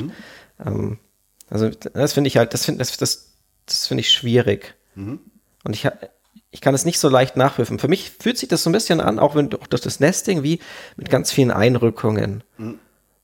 Und je, ne, jede, jedes Nesting ist wieder eine Einrückung. Und plötzlich muss ich, um diese eine Zeile Code zu verstehen, klassischerweise durch Einrückung muss ich alle, also jede Einrückung gibt ja mir ein, ein Item auf dem, auf dem Stack mit, das ich mir merken muss, verstehen muss, damit ich diese Zeile verstehen kann. Das ist nur so, ne, das, deswegen, hm, ähm, finde ich, finde ich einfach bevor each doof, weil es halt so verleitet. Also ich habe das halt bei Studierenden gesehen, die, die, las, die, die machen halt so bevor each für, für echt triviale Dinge, die ich da gar nicht machen müsste, die mir nichts bringen. So, das, aber das ist wieder ein anderer Vektor, ne? Der, der wieder was Wie anderes würdest sagt. du dann, ähm, also Gemeinsamkeiten in den Tests raus, raus refactoren? Würdest du dann sagen, ist, ich mache das eben nicht übers Before Each oder über, Mhm. über das Setup, sondern ich mache mir, mir eine gemeinsame Me- äh, Methode, die ich in jeder, also du willst also diese Funktionalität des Before Each gar nicht, gar nicht verwenden, aber trotzdem die üblichen Refactorings anwenden. Wie, wie du es normal auch tun würdest, ne? Favor Composition over Mhm. Inheritance, keine Felder, die sich, also sch- die sich Me Memory teilen, sondern Mhm. man teilt sich halt, ab- also auf, auf Methodenabstraktionsebene. Mhm. Na, weil sie hier sind ja beide gelinkt auch auf dieses Feld. Jetzt, wenn ich einen neuen Test draufbaue, der vielleicht dieses Feld nicht braucht, Mhm. äh, Ja, das ist immer so ein bisschen das, was dann äh, wirklich äh, so ein bisschen sich seltsam anfühlt. Ne? Wenn du dann so diese fünf Tests hast, die das Objekt in dem Zustand brauchen und fünf Tests, die es in einem anderen Zustand brauchen, welches packst du dann ins Feld rein? Oder hast du dann zwei Ja. Felder? Das eine ist mein, mein Objekt so und das andere ist mein Objekt so. Würde ich mit Nesting anfangen. Ja. Aber äh, Ähm, Macht ihr denn dann auch ähm, dieses Given When Then als Teil der Objektstruktur oder der als Teil der Klassenhierarchie, was ähm, der Tobias mal promoted hat? Das heißt, die äußerste Klasse heißt Given sowieso sowieso, halt Mhm. quasi ähm, halt mein Given, so heißt die Klasse. Ja. Und entsprechend macht das Setup genau dieses ähm, das verstehe ich jetzt nicht. Also äh, das wäre jetzt ein anderer Punkt. Äh, given when then. Also bist du jetzt im JavaScript-Bereich? Also, Nee, ich bin im, äh, im Java-Bereich. Weil also äh, meine, meine, meine JavaScript-Tests sehen generell auch ein Stückchen anders aus wie die Java-Tests. Äh, äh, nee. Äh, Und im Java-Bereich habe ich seltener mit, also mit, mit, also mit, mit der Given When Then Syntax im, oder mit der, mit der Okay. Semantik im Hinterkopf gearbeitet. Ja, ich würde ja jetzt hier nochmal, um was völlig anderes in den Ring zu werfen, sagen, ähm, ich baue meine Tests ja neuerdings gerne mit Spock Framework. Und da ist ja sowieso alles viel besser. Und äh, äh, da gibt's da gibt's sowieso kein Before Each. Ja. Ja, doch, gibt's schon, aber du hast ja dann diese äh, Data-Driven Tests, wo du dann so Tabellen hast und dann ist ja sowieso alles anders. Eight? Ja, da also du machst dann äh, in deinem Test quasi, also du hast ja quasi given, when, then als Ja. explizite ähm, Test-Sprachbestandteile quasi. Und dann kannst du halt auch noch where sagen, kannst eine Tabelle definieren Okay, in ja. der Methode und daraus werden dann die Permutationen des Tests gebildet, was ziemlich Ja, abgefahren ich kenne das ist. von Cucumber, da gibt's ja auch diese Data Table. Ja, Und äh, genau, da hatte ich mir erst aufgeschrieben, warum macht ihr eigentlich alles mit JUnit und empfehlt nicht andere coole Test-Frameworks, aber dann ist mir auch wieder klar geworden, gut, JUnit ist wahrscheinlich das, was so die Baseline für alle ist und wenn man jetzt hier anfängt, irgendwie Spock zu erklären, dann muss man erstmal erklären, was Groovy TestNG, ist. Hallo? Ja, TestNG, natürlich. Ja, Wir verweisen sogar auf Property-Based Testing. wobei Also, da muss ich sagen, äh, diesen Verweis, den fand ich dann wieder nicht so gut, weil ähm, Property-Based Testing ist ja eine ganz andere Herangehensweise ans Testing und da finde ich, ist der Verweis so ein bisschen, der kommt mir so ein bisschen zu kurz. Also ich finde das gut, dass ihr das, dass ihr sagt, dass es das gibt, aber da würde ich dann, hätte ich dann schon so ein bisschen mehr erwartet, weil Property-Based Okay. Testing ist halt nicht nur Permutationen erzeugen von Eingabewerten, sondern es ist wirklich, man muss ganz anders ans Testen rangehen. Man muss überlegen, okay, was sind denn jetzt eigentlich die Eigenschaften, um überhaupt damit, äh, also ich kenne das nur aus Scala, aber du musst ja dann auch anfangen, Generatoren selber zu bauen, die diese Eigenschaften erzeugen. Ja, das das heißt, wie du übers Testen nachdenkst, ist halt irgendwie ein bisschen anders. Ähm, deshalb fand ich den zwar die Idee cool oder fand ich gut, dass das, dass das Property- Property-Based Testing vorkommt. Ähm, mir persönlich als Student hätte mir aber wahrscheinlich ein bisschen noch was gefehlt dann, um damit was anfangen zu können. denke Obwohl, also jetzt keine Ahnung, als, als, als Nicht-Student äh, ist so ein Pointer sicherlich hilfreich. Also Ja, das- das stimmt. Okay, da sind wir ja ganz gut durchgekommen durch dieses kontroverse Thema. Oder Ja. möchtest du noch was zum Thema Testing sagen, Holger? Nee, aber ich, ich bin immer noch nicht überzeugt, muss ich sagen. Ich werde jetzt, ich werde das nicht, ich werde nicht morgen. Du wirst das nicht akzeptieren. ich werde es, Ja, nee, ich- also wir nutzen nochmal, also Before Each und Before After. Nee, After Each heißt genau. Ähm, das, das nutzen wir gerade bei so Spring Boot Tests oder so, also te für technische Dinge, die jetzt nicht, das kann ja nicht, ich muss irgendwie Datenbank wipen oder solche, solche Themen, ne? das, das, das machen wir schon. Aber halt für die, für die, die eigentliche Kernlogik. Okay. Aber ich glaube, vielleicht sollten wir Haken dran, okay, äh, besprochen. ja. Ja. Äh, dann kommt ein Kapitel, was ich wieder sehr schön fand. Also ich fand natürlich alle Kapitel schön, auch das Testing-Kapitel. Ähm, äh, aber das Design Your Objects äh, Kapitel, da geht es eben so ein bisschen darum, was heißt denn jetzt eigentlich Objektorientierung? Ähm, Und da habe ich mich die ganze Zeit gefragt, als ich das so gelesen habe. Ähm, ich habe immer versucht, das so ein bisschen zurückzumappen auf andere Objektorientierungsprinzipien, also sei es jetzt Solid oder äh, ja, was auch immer. Äh, habt ihr das auch so ein bisschen im Hinterkopf gehabt dabei, ähm, dass, dass ihr da irgendwie geguckt habt, okay, wie, wie spiegelt sich das wieder? Ist das wirklich einfach nur, ähm, was heißt einfach nur? Ist, sind das einfach Dinge, die ähm, durch das Code Review gekommen sind?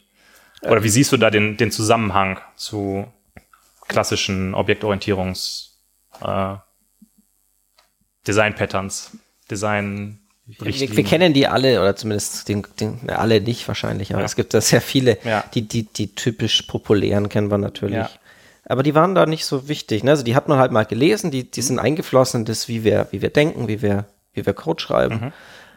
Aber da, durch das Feedback, durch das Arbeiten mit diesem Code, durch, durch diese, durch diese Loop, Feedback Loop, die wir da hatten, ist das eigentlich entstanden. Also sozusagen, was wir halt gesagt haben, das fühlt sich total falsch an.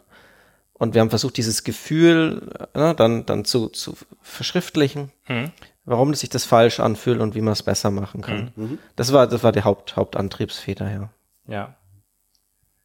Ja. Aber das war auch das eine der schwierigste Kapitel, ne? Weil wie, wie machst du Designentscheidungen mit auf nur einer Seite, wo du sehr wenig Code hast? Ja. Weil Design, da- da brauchst du eigentlich immer mehr Code, du brauchst Kontext, das ist Ja. total schwierig. Ja. ja. Das war das Herausforderndste. Da ist auch ein, einer meiner äh, Top 3 Punkte drauf, äh, nämlich hier Favor Immutable auf Immutable State. Das ist so ein Ding, gerade gut, ich meine, so mit, so- mit so einer äh, gewissen JavaScript-Brille drauf ist das auch so, auch so eine Sache. Ähm, da ist das äh, auch relativ beliebt, das so zu tun.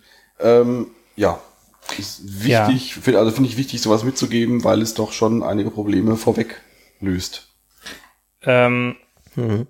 In dem Kapitel kommt auch eins von meinen Lieblings äh, vor, nämlich das Combined State and Behavior. Weil es ist auch was, was man halt oft sieht, dass man Objekte hat, die eigentlich nur Daten repräsentieren und dann Objekte hat, die Funktionen haben. Man muss auch dazu sagen, dass ähm, das Arbeiten mit Frameworks wie Spring das so ein bisschen auch ähm, unterstützt oder ein bisschen fördert, würde ich jetzt behaupten. Ja. Ähm, Und das haben sie doch immer schon gemacht. Also, also genau diese, diese, diese nackten Datenklassen. War bei Struts damals schon so. ja, Also von daher, Das ist eigentlich ein sehr interessantes äh, Thema, auf was man mal diskutieren kann, warum diese, äh, also berühmte Appli oder, oder große Application Frameworks einen Programmierstil fördern, der eigentlich nicht so richtig objektorientiert ist. Meine These ist, dass das häufig an äh, Frameworks sind, mit denen du Webanwendungen baust, wo du halt parallel mehrere Requests ähm, verarbeiten musst und ähm, diese Art und Weise der Programmierung dich ein bisschen davor schützt, in Concurrency-Bugs reinzulaufen ich glaube schon. weil du eben halt nur diesen State immer, also eigentlich hast du nur Prozeduren und schickst da deine Daten durch. Ja, ja, stimmt. Ähm, Mhm. Der wichtiger Punkt auch, den, äh, den muss ich, glaube ich, ich glaube, den muss sich jeder äh, äh, äh, hinter die Ohren schreiben. Avoid returning null. Mhm. Ein simpler Punkt, aber ja, sollte man nicht machen. Ja. Macht, macht man leider auch schon mal. Und da ist natürlich auch der, der Million-Dollar-Bug äh, drin oder Million-Dollar-Mistake drin äh, referenziert in dem Item. Ja. So, und dann, äh, du hast es vorhin schon äh, berichtet, kommen wir zu dem neuen heißen Scheiß. Nämlich Functional Programming, äh, Programming in Java und äh, Lambdas und ähm, neue, neue äh, Konzepte. Ähm, Holger, hast du da einen Punkt zu? Du bist ja ein, so ein bisschen so ein Fanboy geworden, was das angeht, oder? Äh, von funktioneller Programmierung. Ja, vor allen Dingen in Java. Vor allem in Java. Ja. Nein, ich sag mal, wenn du im Code irgendwo ein äh, List.stream siehst, dann, äh, dann blühst du doch auf, oder? Das ist, finde ich, richtig schön. Das ist eine, eine richtig schön designte Collection API, muss ich sagen. Das ist, also, das ist, äh, ich kann mir keine, keine besser designte Collection API vorstellen. Äh, nee, aber auch äh, bei, bei dem hier bei Kapitel 8, Let Your Data Flow, habe ich, muss ich fast sagen, habe ich keine Anmerkungen. Das finde ich gut, finde ich sehr gut. Es ist halt immer noch so, dass, dass ich beobachte, dass, ähm, dass genau diese Stream-Konzepte, wenn, äh, wenn, du mit, wenn du mit Leuten redest, die schon auch zwei, drei Tage länger programmieren, dass da viele Leute öfters noch mit, mit, mit Problemen haben. Also die da schon noch gerne ihre Vorschleife haben möchten. Ich glaube, da gab es eine Folge zu, glaube ich schon. Ja. Und ähm, das ist, das ist, äh, ähm, dass du da oft Probleme hast, äh, ja, das, das zu, ähm, ja, also das, das zu verwenden und da, also da sind, da sind schon noch Verständnisprobleme da. Aber auch, auch da, also super Kapitel. Ja, äh, ich habe das, da habe ich mir auch aufgeschrieben, äh, kompletter Haken dran. Das ist für mich das, das ähm, unkontroverseste Arti äh, Kapitel, da habe ich wirklich irgendwie gar nichts gehabt, wo ich so dachte, nee, das fand ich total gut. Ähm, wo ich jetzt gerade drüber nachdenke, was ich mir vorstelle als Herausforderung wieder für die Studenten ist, die haben jetzt gerade, hast du so beschrieben, so ein bisschen gelernt, okay, wie funktioniert eigentlich imperative Programmierung und haben ihre Main-Methoden gemacht, haben da angefangen, imperativ zu programmieren. Dann haben sie so langsam das verstanden, wie es mit den Objekten alles geht. Und jetzt kommt auf einmal nochmal so, okay, nochmal neues Paradigma, jetzt lass mal funktionale Programmierung machen. Ähm, Aber da muss ich dich unterbrechen. Also das haben wir ähm, in der in der einen Java-Veranstaltung haben haben wir das gar nicht mehr drin. Das machen wir erst bei Concurrency. Ah, okay. Weil ich dann halt zeigen kann, wenn ich dann Parallel aktiviere, Mhm. kriege krieg ich praktisch Concurrency geschenkt. Wenn ich vorher sauber okay. Seiteneffekt frei programmiert habe, dann kriege ich halt die, die Nebenläufigkeit kriege ich halt sehr, Mhm. sehr, sehr günstig. Das, das heißt, erst dann führen wir das überhaupt erst ein. Ah, okay. Weil das ist schon ein mentales, ein mentaler Overhead. Das finde ich auch allgemein total schwierig. Und du überlegst, du hast Leute, die, die nur objektorientiert programmiert haben und plötzlich hast du dein, hast dann, hat dein Programm irgendwie plötzlich zwei Paradigmen. Ja. Und du musst ständig dann so flexibel sein zu wissen, hey, da bin ich jetzt in der OO-Welt und jetzt springe ich hier in die mhm. funktionale Welt. Ne, und die muss ich mhm. irgendwie auch erst lernen. Bin ganz, hier gehe ganz anders an Dinge ran und dann springe ich wieder hin und her. Mhm. Also ich, mich mag's, aber, aber ich glaube, ich glaube nicht, nicht jeder findet es gut. Mhm. Ja, definitiv. ja, Haken dran, oder? Haken dran. AutoWeird FM, Haken dran. AutoWeird FM, genau, Haken dran, ja. Hm. So, und damit äh, kommen wir auch schon eigentlich zum Ende des Buchs. Äh, da gibt's dann noch das Kapitel 9, was so ein bisschen rausfällt aus der Struktur. Äh, mhm. Das Kapitel nennt sich Prepare for the Real World. Ich persönlich fand das gut. Ähm, Holger fand es irgendwie. Ja, also mich hätte, also ich hätte das dann nicht mehr gebraucht, weil weil es eben, ich, es hat sich für mich wie so ein, also ich glaube, du hast es auch beschrieben oder ihr habt es beschrieben, ähm, das sind noch so Gedanken, die ihr hattet, die ihr aber nicht mehr in dieses, äh, in dieses Format reinpressen konntet, oder was nicht reinpressen, also die, die nicht mehr in dieses Format reingepasst haben. Und ähm, ich habe am Ende dann fast nur noch so drüber, ges äh, drüber geskimmt, weil auch das äh, für mich das, ähm, das Abstraktionslevel sehr stark gesprungen ist. Mhm. Also von, von ist trivial hinzu, ähm, ja, äh, auch wir machen wir noch mal ganz kurz zwei Seiten über Concurrency und äh, also Hätte es dir denn ähm, für dich besser gepasst, wenn es nicht ein Kapitel 9 gewesen wäre, sondern ein Appendix? Um das wirklich noch einen noch klaren Buch Das hätte sogar besser gepasst, ja. Das hm. hätte besser gepasst, ja. Äh, ich persönlich fand das Kapitel gut, weil ähm, ich denke halt immer an mich zurück, wie ich früher angefangen habe und so Sachen wie benutzt doch vielleicht mal ein Bildtool und benutzt vielleicht mal einen äh, CI-Server ja. mit dann noch den Pointern auf Travis CI und Codec ja. und so, finde ich total genial äh, weil ich halt immer wieder an die Leute zurückdenke, die dann irgendwie aus so einer Veranstaltung rauskommen und wissen, wie man programmiert und sich dann irgendwie, okay, jetzt lass uns doch mal was Cooles starten. Also die, die so heiß sind und was machen wollen. Wenn man denen dann noch so diese Werkzeuge an, an die Hand gibt und denen sagt, pass auf, du musst nur auf die Seite gehen und dann mhm. kannst du loslegen, ähm, finde ich total gut. Und als Student ja. ist eh immer gut, wenn man alles mal gehört hat, weil man ist ja in dem Modus eh immer drin, okay, ich habe das mhm. mal gehört, ich kann jetzt da irgendwie gucken und dann kann ich mich vertiefen oder auch nicht. Insofern, ähm, ja. Nee, aber gut, das ist, äh, ich finde, das ist, ist auch bei, ist bei mir heulen auf hohem, hohem Niveau. Ich finde das Buch, also ich finde extrem gut. Also von daher ist halt, äh, ich empfehle das gern weiter. Ist, äh, also richtig geil. Das war doch ein schönes Schlusswort. Ja. Ist es das so? Ja, ähm, also äh, ein, ein gutes Schlusswort für diesen Punkt der Agenda. Achso, ich dachte, du wolltest einfach, nee, tschüss. ähm, ich gucke gerade mal, ob wir noch was haben. Also ähm, was so unsere Agenda geht, äh, sind wir, glaube ich, da ganz gut äh, durchgekommen. Dann Der Holger hat noch so aufgeschrieben, es steht nichts über Linter im, äh, im Buch. Oh, das willst du dann auch aufgreifen, ja. Doch, das steht sehr wohl was über Linter in dem Buch. Das ist, äh, also, Google ich glaube, Code, ich glaube ne? ihr beide müsst, müsst noch über, über ein Google Code Format reden. ich glaube, du fandst den gut, du fandst den auch gut, glaube ich, oder? Ja, man, es, es, es, tut, was es soll, aber ähm, Achso, ja. ja. Nee, nee, was ich, was, was ich die ganze Zeit überlegt habe, ich äh, ähm, äh, im JavaScript-Bereich ist man ja gerne mit Linter unterwegs und mit, mit Prettier und Konsorten. Ähm, sowas könnte man wahrscheinlich in größten Teilen, in, in großen Teilen, die, die, die beschreibst, das könnte man automatisieren, die Checks. Und ähm, das würde wahrscheinlich in sehr vielen Projekten helfen, also äh, die, die, die Viola zumindest die Violations, äh, äh, die mir angezeigt werden. Ich war ja schon bei seinem Vortrag, ich weiß, dass er jetzt antworten wird. da bist du gespoilert. Ja. Also ich, ich glaube einerseits äh, 50 Prozent oder so der Regeln vielleicht.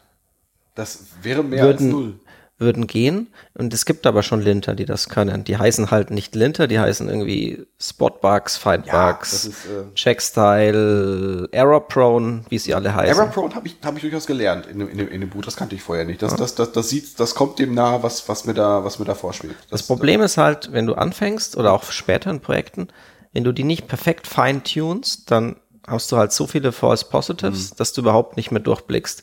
Mhm. Und ab dem Zeitpunkt, wo du False Positives hast, dann ist es immer der, der, wie der Junge, der immer Wolf, Wolf ruft, aber ist nie ein Wolf da und wenn er dann doch mal da ist, dann hört keiner mehr auf mhm. ihn. Genau dieses, diesen Effekt hast du aus meiner Sicht. Ähm, ja. Und das ist ja, das ist dein Kopf trainiert. Also mhm. ich glaube, wir, wir, wir Ingenieur, also Ingenieure oder mhm. Entwickler oder wie auch immer wir uns bezeichnen, wir sagen halt immer, ja, Tools helfen uns. Mhm. Ja, immer zum gewissen Grade, ne? Aber irgendwo haben halt Tools halt auch ihre Grenzen. So meine Meinung dazu.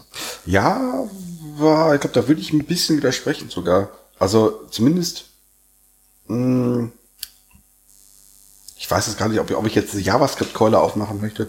Ähm, zumindest gibt es da einen Satz an, an, an Tools, die jetzt, die, die nennen sich dann opinionated, die konfigurierst du gar nicht oder zum, zum gewissen Punkt und du, und du, und du verlässt dich auf, auf deren, also du machst es andersrum. Ich, ich sage jetzt, ja, das, ich verlasse mich darauf, dass dieses Tool gewisse Annahmen für mich trifft, mhm.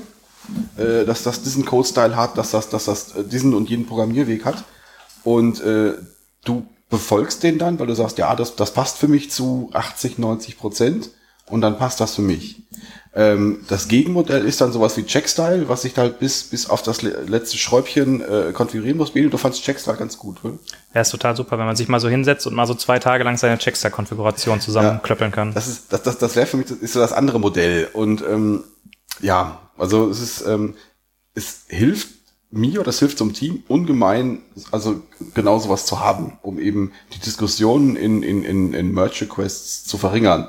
Also um die halt das zu automatisieren. Ja.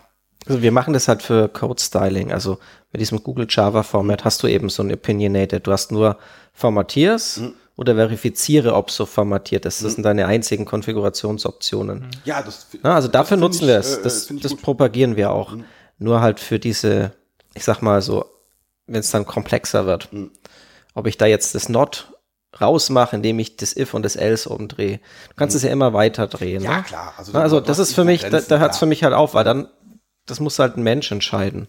Mhm. Und wenn der Mensch sich da halt keine Gedanken macht, dann ist es vielleicht mhm. auch nicht wichtig. Nein, da, da, natürlich hast du Grenzen, aber ähm, ja, das, äh, also ich glaube, wir sind auch schon auf der gleichen Wellenlänge. Ich glaube ich glaube auch. Das, ja. ist, glaub, das müssen wir gar nicht groß Holger, äh, auf dem Server, wenn man Java macht, ist das halt alles nicht so einfach wie in einem JavaScript, wo man einfach so ein PDA drüber laufen lässt und dann fertig ist, ja? ja da muss man halt mal ordentlich Daten in die Datenbank reinschreiben und auch ordentlich wieder rausholen. Ja. Aber für Scala gibt es das, glaube ich, auch, oder? Ja, tatsächlich. Da gibt es äh, Scala FMT, was ein sehr geiles Tool ist. Ach so, okay, ja. Mhm. Ja, ähm, damit sind wir einmal äh, durchgegangen durch das, äh, durch den Inhalt. Äh, wie viel haben wir noch auf dem Tacho? Ich glaube, wir haben jetzt maximal 20 Minuten gesprochen, oder? Wir haben jetzt, wir sind bei Minute, ähm, Simon, du kannst es verifizieren, bei Minute 35 sind wir. Exakt. Exakt. 35 und drei Sekunden. Ja. Ähm, äh. Ich habe noch einige Sachen, die ich gerne besprechen würde. Zum Beispiel, wie es dann, äh, nachdem das Buch dann mit all ja. diesem Inhalt fertig geworden ist, äh, ja. im Verlag weiterging. Äh, du, Holger, du hast auch noch einen Punkt auf dem Stack. Nee, äh, ich, ich würde ich würd den Ball gerne zum Simon gerade zurückspielen. Jetzt, jetzt sind wir einmal im, im, im, im Schweinsgalopp durch die, durch die Items durch. Zwei Minuten pro Item ungefähr, so war das, nicht viel mehr. Äh, haben wir was, haben wir was vergessen? Haben wir, gibt's ein Item, was, was dir jetzt besonders wichtig ist, neben Favor Standalone Tests? Äh, Im letzten Kapitel mhm. äh, tatsächlich. Mhm. Ähm, Moment, hast du es nochmal da? Ich habe es gerade schon zugesagt. Ähm, Simon Harrer äh, liest in meinem Buch, liest in meinem Harrer. Tja, äh, Know Your Falsehoods. Mhm. Das finde ich so toll, weil also das, das, Item geht halt so, ne, die Aufgabe ist, äh, ich muss den Namen parsen, ich muss den Nachnamen aus seinem Namen extrahieren. Mhm. Ah, okay, ja. Und das ist halt so, so, ein, so ein Klasse, wo wir halt einfach mit unseren kulturellen Vorurteilen oder mhm. halt, ja, Falsehoods nennen sie es im Englischen oder mhm. unsere falschen Annahmen eigentlich, ja. wie wir konfrontiert sind. Das und war das, jeder muss einen Vor- und Nachnamen haben, das ist, mhm. diese Geschichte, war das, war das was? Ja, und den Vor- und Nachname ist immer mit einem Leerzeichen getrennt zum Beispiel. Mhm. Ist ja ganz klar in jeder Kultur und ja. Stimmt. Äh, das, vor, nach vor, dem vor, Nachnamen kommt auch nichts mehr, ne? Das ist dann. Auch nicht der Vorname zum Beispiel. Ne? Simon Harrer, das ist halt, und dazwischen ist Leerzeichen. genau, das ist die Welt. So funktioniert das. Nee, das, äh, ja, ja, stimmt. Und das ist, finde ich, was halt, das, das lernt man in der Uni nicht. Ja. Aber das ist, das ist eigentlich das, was, wenn die Realität kommt, dann kommen solche Themen. Ja. ja. Auch ein schönes Thema, ähm, das Datum. Ist ja klar, dass überall auf der Welt jetzt das Jahr 2019 ist, ne? Und wir nicht irgendwo jetzt gerade im Jahr des Drachens leben, Jahr 5076 mhm. oder so. Ja, oder wenn der Kaiser abdankt in Japan, ja. da ändert sich die, muss die JVM angepasst werden. Ja. Also die, die, die Bibliothek, total cool. ja, stimmt, das habe ich auch gehört. Weil irgendwie jetzt so ein neue, neues Zeitalter anbricht, ne? Genau. Hm. Ja. Ja. Eine Stunde 42? Du hast doch Punkte. Äh, ich hätte noch ganz viele Punkte, ähm, aber ich glaube, wir sollten die Punkte, die wir jetzt noch haben, die wir noch besprechen wollen, sollten wir vielleicht auf das Postproduktionsbier verlegen. Na, und gut. jetzt eher so langsam mal hier den, äh, den Weg raus aus der Folge schaffen. Ja. Äh, wollen wir noch, wir hatten, wir hatten glaube ich, noch äh, Dinge, die äh, den Weg in Social Media finden könnten. Genau. Ähm, der Simon hat nämlich was mitgebracht. Der hat nämlich zwei Bücher mitgebracht. Ähm, die er uns schenken wollte. Aber wir waren natürlich gut vorbereitet und haben selber jeweils ein Exemplar uns schon besorgt. Und deshalb haben wir uns gerade vor der Folge überlegt, dass wir diese beiden Bücher verlosen wollen. Ähm, hatten wir uns eigentlich darauf geeinigt, wie wir die verlosen? Nee, wir wollten das vor der Folge besprechen und dann musstest du unbedingt anfangen. Ach so, okay, okay. Wir haben uns also nicht überlegt, wie wir das, ähm, wie wir das. Also äh, es, es gab diverse Modelle, es gab, es gab eine Frage stellen, die man über Twitter beantworten muss. Es gab äh, äh, das als, äh, als Preis für ein Auto mit FM-Pick und es gab wahrscheinlich noch Variante 3.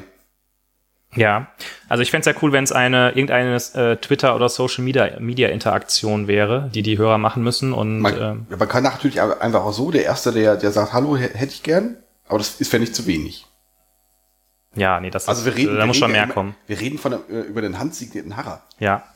Das kommt noch dazu. Das Buch wird natürlich handsigniert vom Autor. Vom Autor persönlich. Ja. Ja.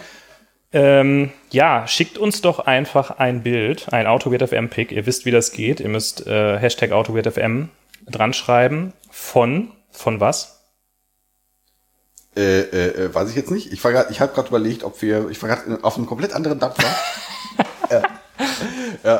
Was, was war denn dein Dampfer? Vielleicht ist mein dein Dampfer Dampfer ja war, besser. äh, ich meine, äh, die, die Leute müssten natürlich jetzt unsere Folge re rekapitulieren. Die müssten irgendwie unsere, zumindest äh, zwei unserer Top, Top 3 Elemente nennen, die wir aus dem Buch genannt haben.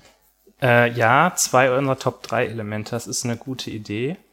Oder die müssen dieser Folge, für diese Folge einen, einen Item-Titel finden, der widerspiegelt, wie die Folge war. Das klingt gut, aber ich wüsste jetzt auch nicht. Äh, Wir sagen einfach, die Leute müssen kreativ sein. Schickt uns ein AutoWeird FM-Pick, das uns dazu bringt, euch dieses handsignierte Buch zu schicken. Ja, also es muss Okay, richtig, machen wir das so. es muss richtig geil sein. ja, ja, Oh, da bin ich ja gespannt. Ja. ja, Und äh, bitte ähm, Ed Simon Harrer noch dabei packen, damit der Simon das auch sieht. ja. Ja. Ja, sehr schön. Ähm, haben wir noch irgendwas? Müssen wir noch irgendwas besprechen? Möchtest du noch irgendwas über die Entstehungsgeschichte oder das Buch selber sagen oder irgendwas, irgendwas ganz anderes? Ich Kauf möchte, diese ich möchte, Waschmaschine. ich möchte grüßen. Ach, grüßen, ja, Ja, sehr natürlich, gerne. wenn ich, wenn ich jetzt on air bin. Ja, Genau, dann grüße ich meine ganzen Kollegen bei, bei InnoQ. So den Felix und den Jochen und den Martin und die Franzi Hallo. und auch den Nico. ja. Genau. Ich denke, das ist, das ist gut. Die freuen sich. Bin Ja. ich sicher. Äh, schöne Grüße von AutoGet FM an die eben genannten.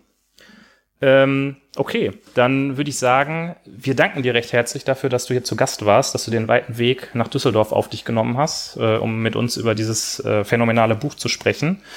Ähm, wir finden es super. Das war nicht gespielt, weil du zu Gast warst, sondern wir sind wirklich begeistert von dem Buch. Äh, ganz tolle Arbeit. Ähm, und ich würde sagen, damit sind wir jetzt so langsam raus, oder? Hast du noch was, Holger? Ich hab, ich hab nichts mehr. Ich hab einfach, nö, nö, wir haben nichts mehr. Ist gut. Dann äh, vielen Dank und wir hören uns in zwei Wochen. Also können, wir das, können wir uns Wort aus dem Fenster legen? Kriegen wir zwei Wochen hin? Man weiß nicht. Wir hören uns, wir hören uns bald Wir hören wieder. uns, wenn wir uns hören. Alles klar. Macht's denn gut. dann. Tschüss. Bis. Tschüss.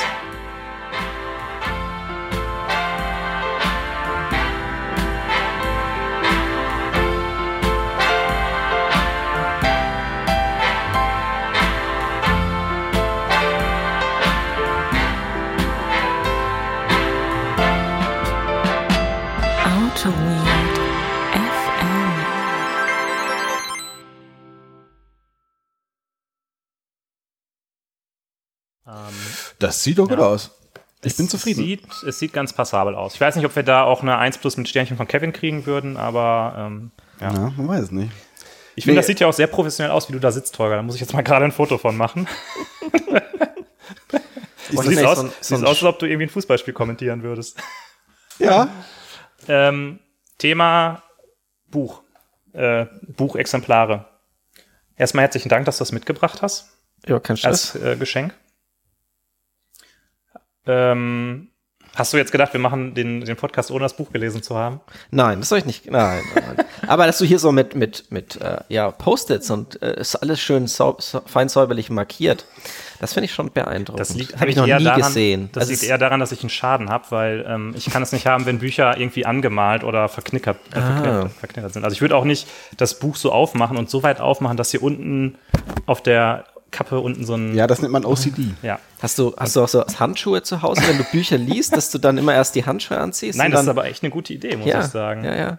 Also wenn ich ein Buch durch habe, sieht das aus, als ob das gerade aus dem Laden kommt. Und deshalb sind hier auch nur Post-its drin und keine Textmarkierungen. Ich kenne es halt aus der Uni, ne? Das darf man das halt nicht, ne? Dass du, wenn du, wenn du ein Buch ausleihst, dann, dann darfst du natürlich nicht reinschreiben. Ja.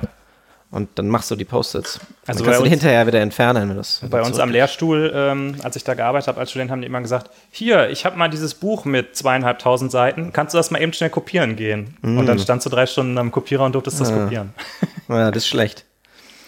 Ja, bei uns gab es einen Service dafür. Also als Mitarbeiter konntest du dann zu BIP sagen, mach das bitte mal für mich. Ja, okay. Das heißt, irgendein Student musste das dann tun. Irgend, ja, das ist, Aber ein das so unbekannter Black, Student. Das ist so Blackbox, ne? weißt du nicht mehr, was das passiert. Vielleicht haben die es ja auch voll automatisiert. Natürlich, Ja, natürlich. ja, ja, klar. Ähm, ja, Holger, sollen wir, sollen wir das äh, jetzt irgendwie verlosen? Oder Also ich finde es eine witzige Idee, also einfach, weil wir das noch nicht gemacht haben. Wir stellen eine Frage und äh, äh, die Leute müssen das bei Twitter beantworten. Das wird uns, also das wird auf dem Kanal, das, wird uns so viel Reichweite geben. das wird uns so viel Reichweite Ja, geben. so. Ja, Wir müssen das- auch immer das- noch, das oh, da fällt mir ein, wir müssen immer noch die Sieger Ja. des Autowave FM Picks Ja, müssen wir noch ja. besprechen. ja. Und äh, äh, du willst das äh, ja vielleicht auch signieren. Ja, können wir gern machen, ja. Und dann gibt das, ist das kein normales Exemplar. Nee. Das, das, das ist dann in, in einem halben Jahr ist das Millionen wert. Oder ist es halt weniger wert? Das äh, stimmt. Der, man Be- nicht. der Bene wird es ja nicht nehmen, weil es dann Ich so würde es ist. nicht nehmen. Nee, das also Weil das, ja gar das nicht. Das ist Nee, jetzt, also für ihn müsste ich das, das können wir eigentlich machen auf dem Post-it signieren, dann kann man das so rein. Ja, ja. Aber es ist halt super gefährlich, ne? Die Unterschrift auf, also so Ah, ja. reinpasten. ja, Das, ja. Ich weiß nicht. Ja. Fühlt sich komisch an. Es gibt ja so irgendwie. Aber so, wenn wir das signieren, äh, wir können es ja nicht personalisieren, bevor wir wissen, wer gewonnen hat. Also du kannst jetzt nicht schreiben, hey, lieber sowieso Nee. oder lieber sowieso. Nee, wir können, wir können nur, wir ein, könnten, äh, wir könnten halt alle drei signieren. ja, ja, Ich meine, dann ist es halt wow. mega, wow. ich meine, das ist halt Das ist ein Unikat. Wow-Effekt. Ja, aber das, ja, wir, wir- also wir signieren doch nicht in einem, in einem Machwerk. Nee, das finde ich, find Nee, ich halt auf live, also Auto wird FM irgendwie. Vielleicht. Ja. Wir könnten sogar einen Aufkleber reinkleben. Dass man nicht, dass man es rausnehmen kann. Nee, wir haben ja AutoGate FM Aufkleber. Ja. Okay, also ähm, wir verlosen das. Wie genau wir das signieren, wissen wir noch nicht irgendwie. Ähm, aber dann brauchen wir irgendwie eine Frage oder machen wir die Frage spontan. Was ist das Easter Egg, ist die Frage. Nee, aber das, das, ist, das ist schwierig. Das kriegt keiner raus, meinst Nee. du? Also Nee. wenn wir es nicht rausgekriegt haben. Nee.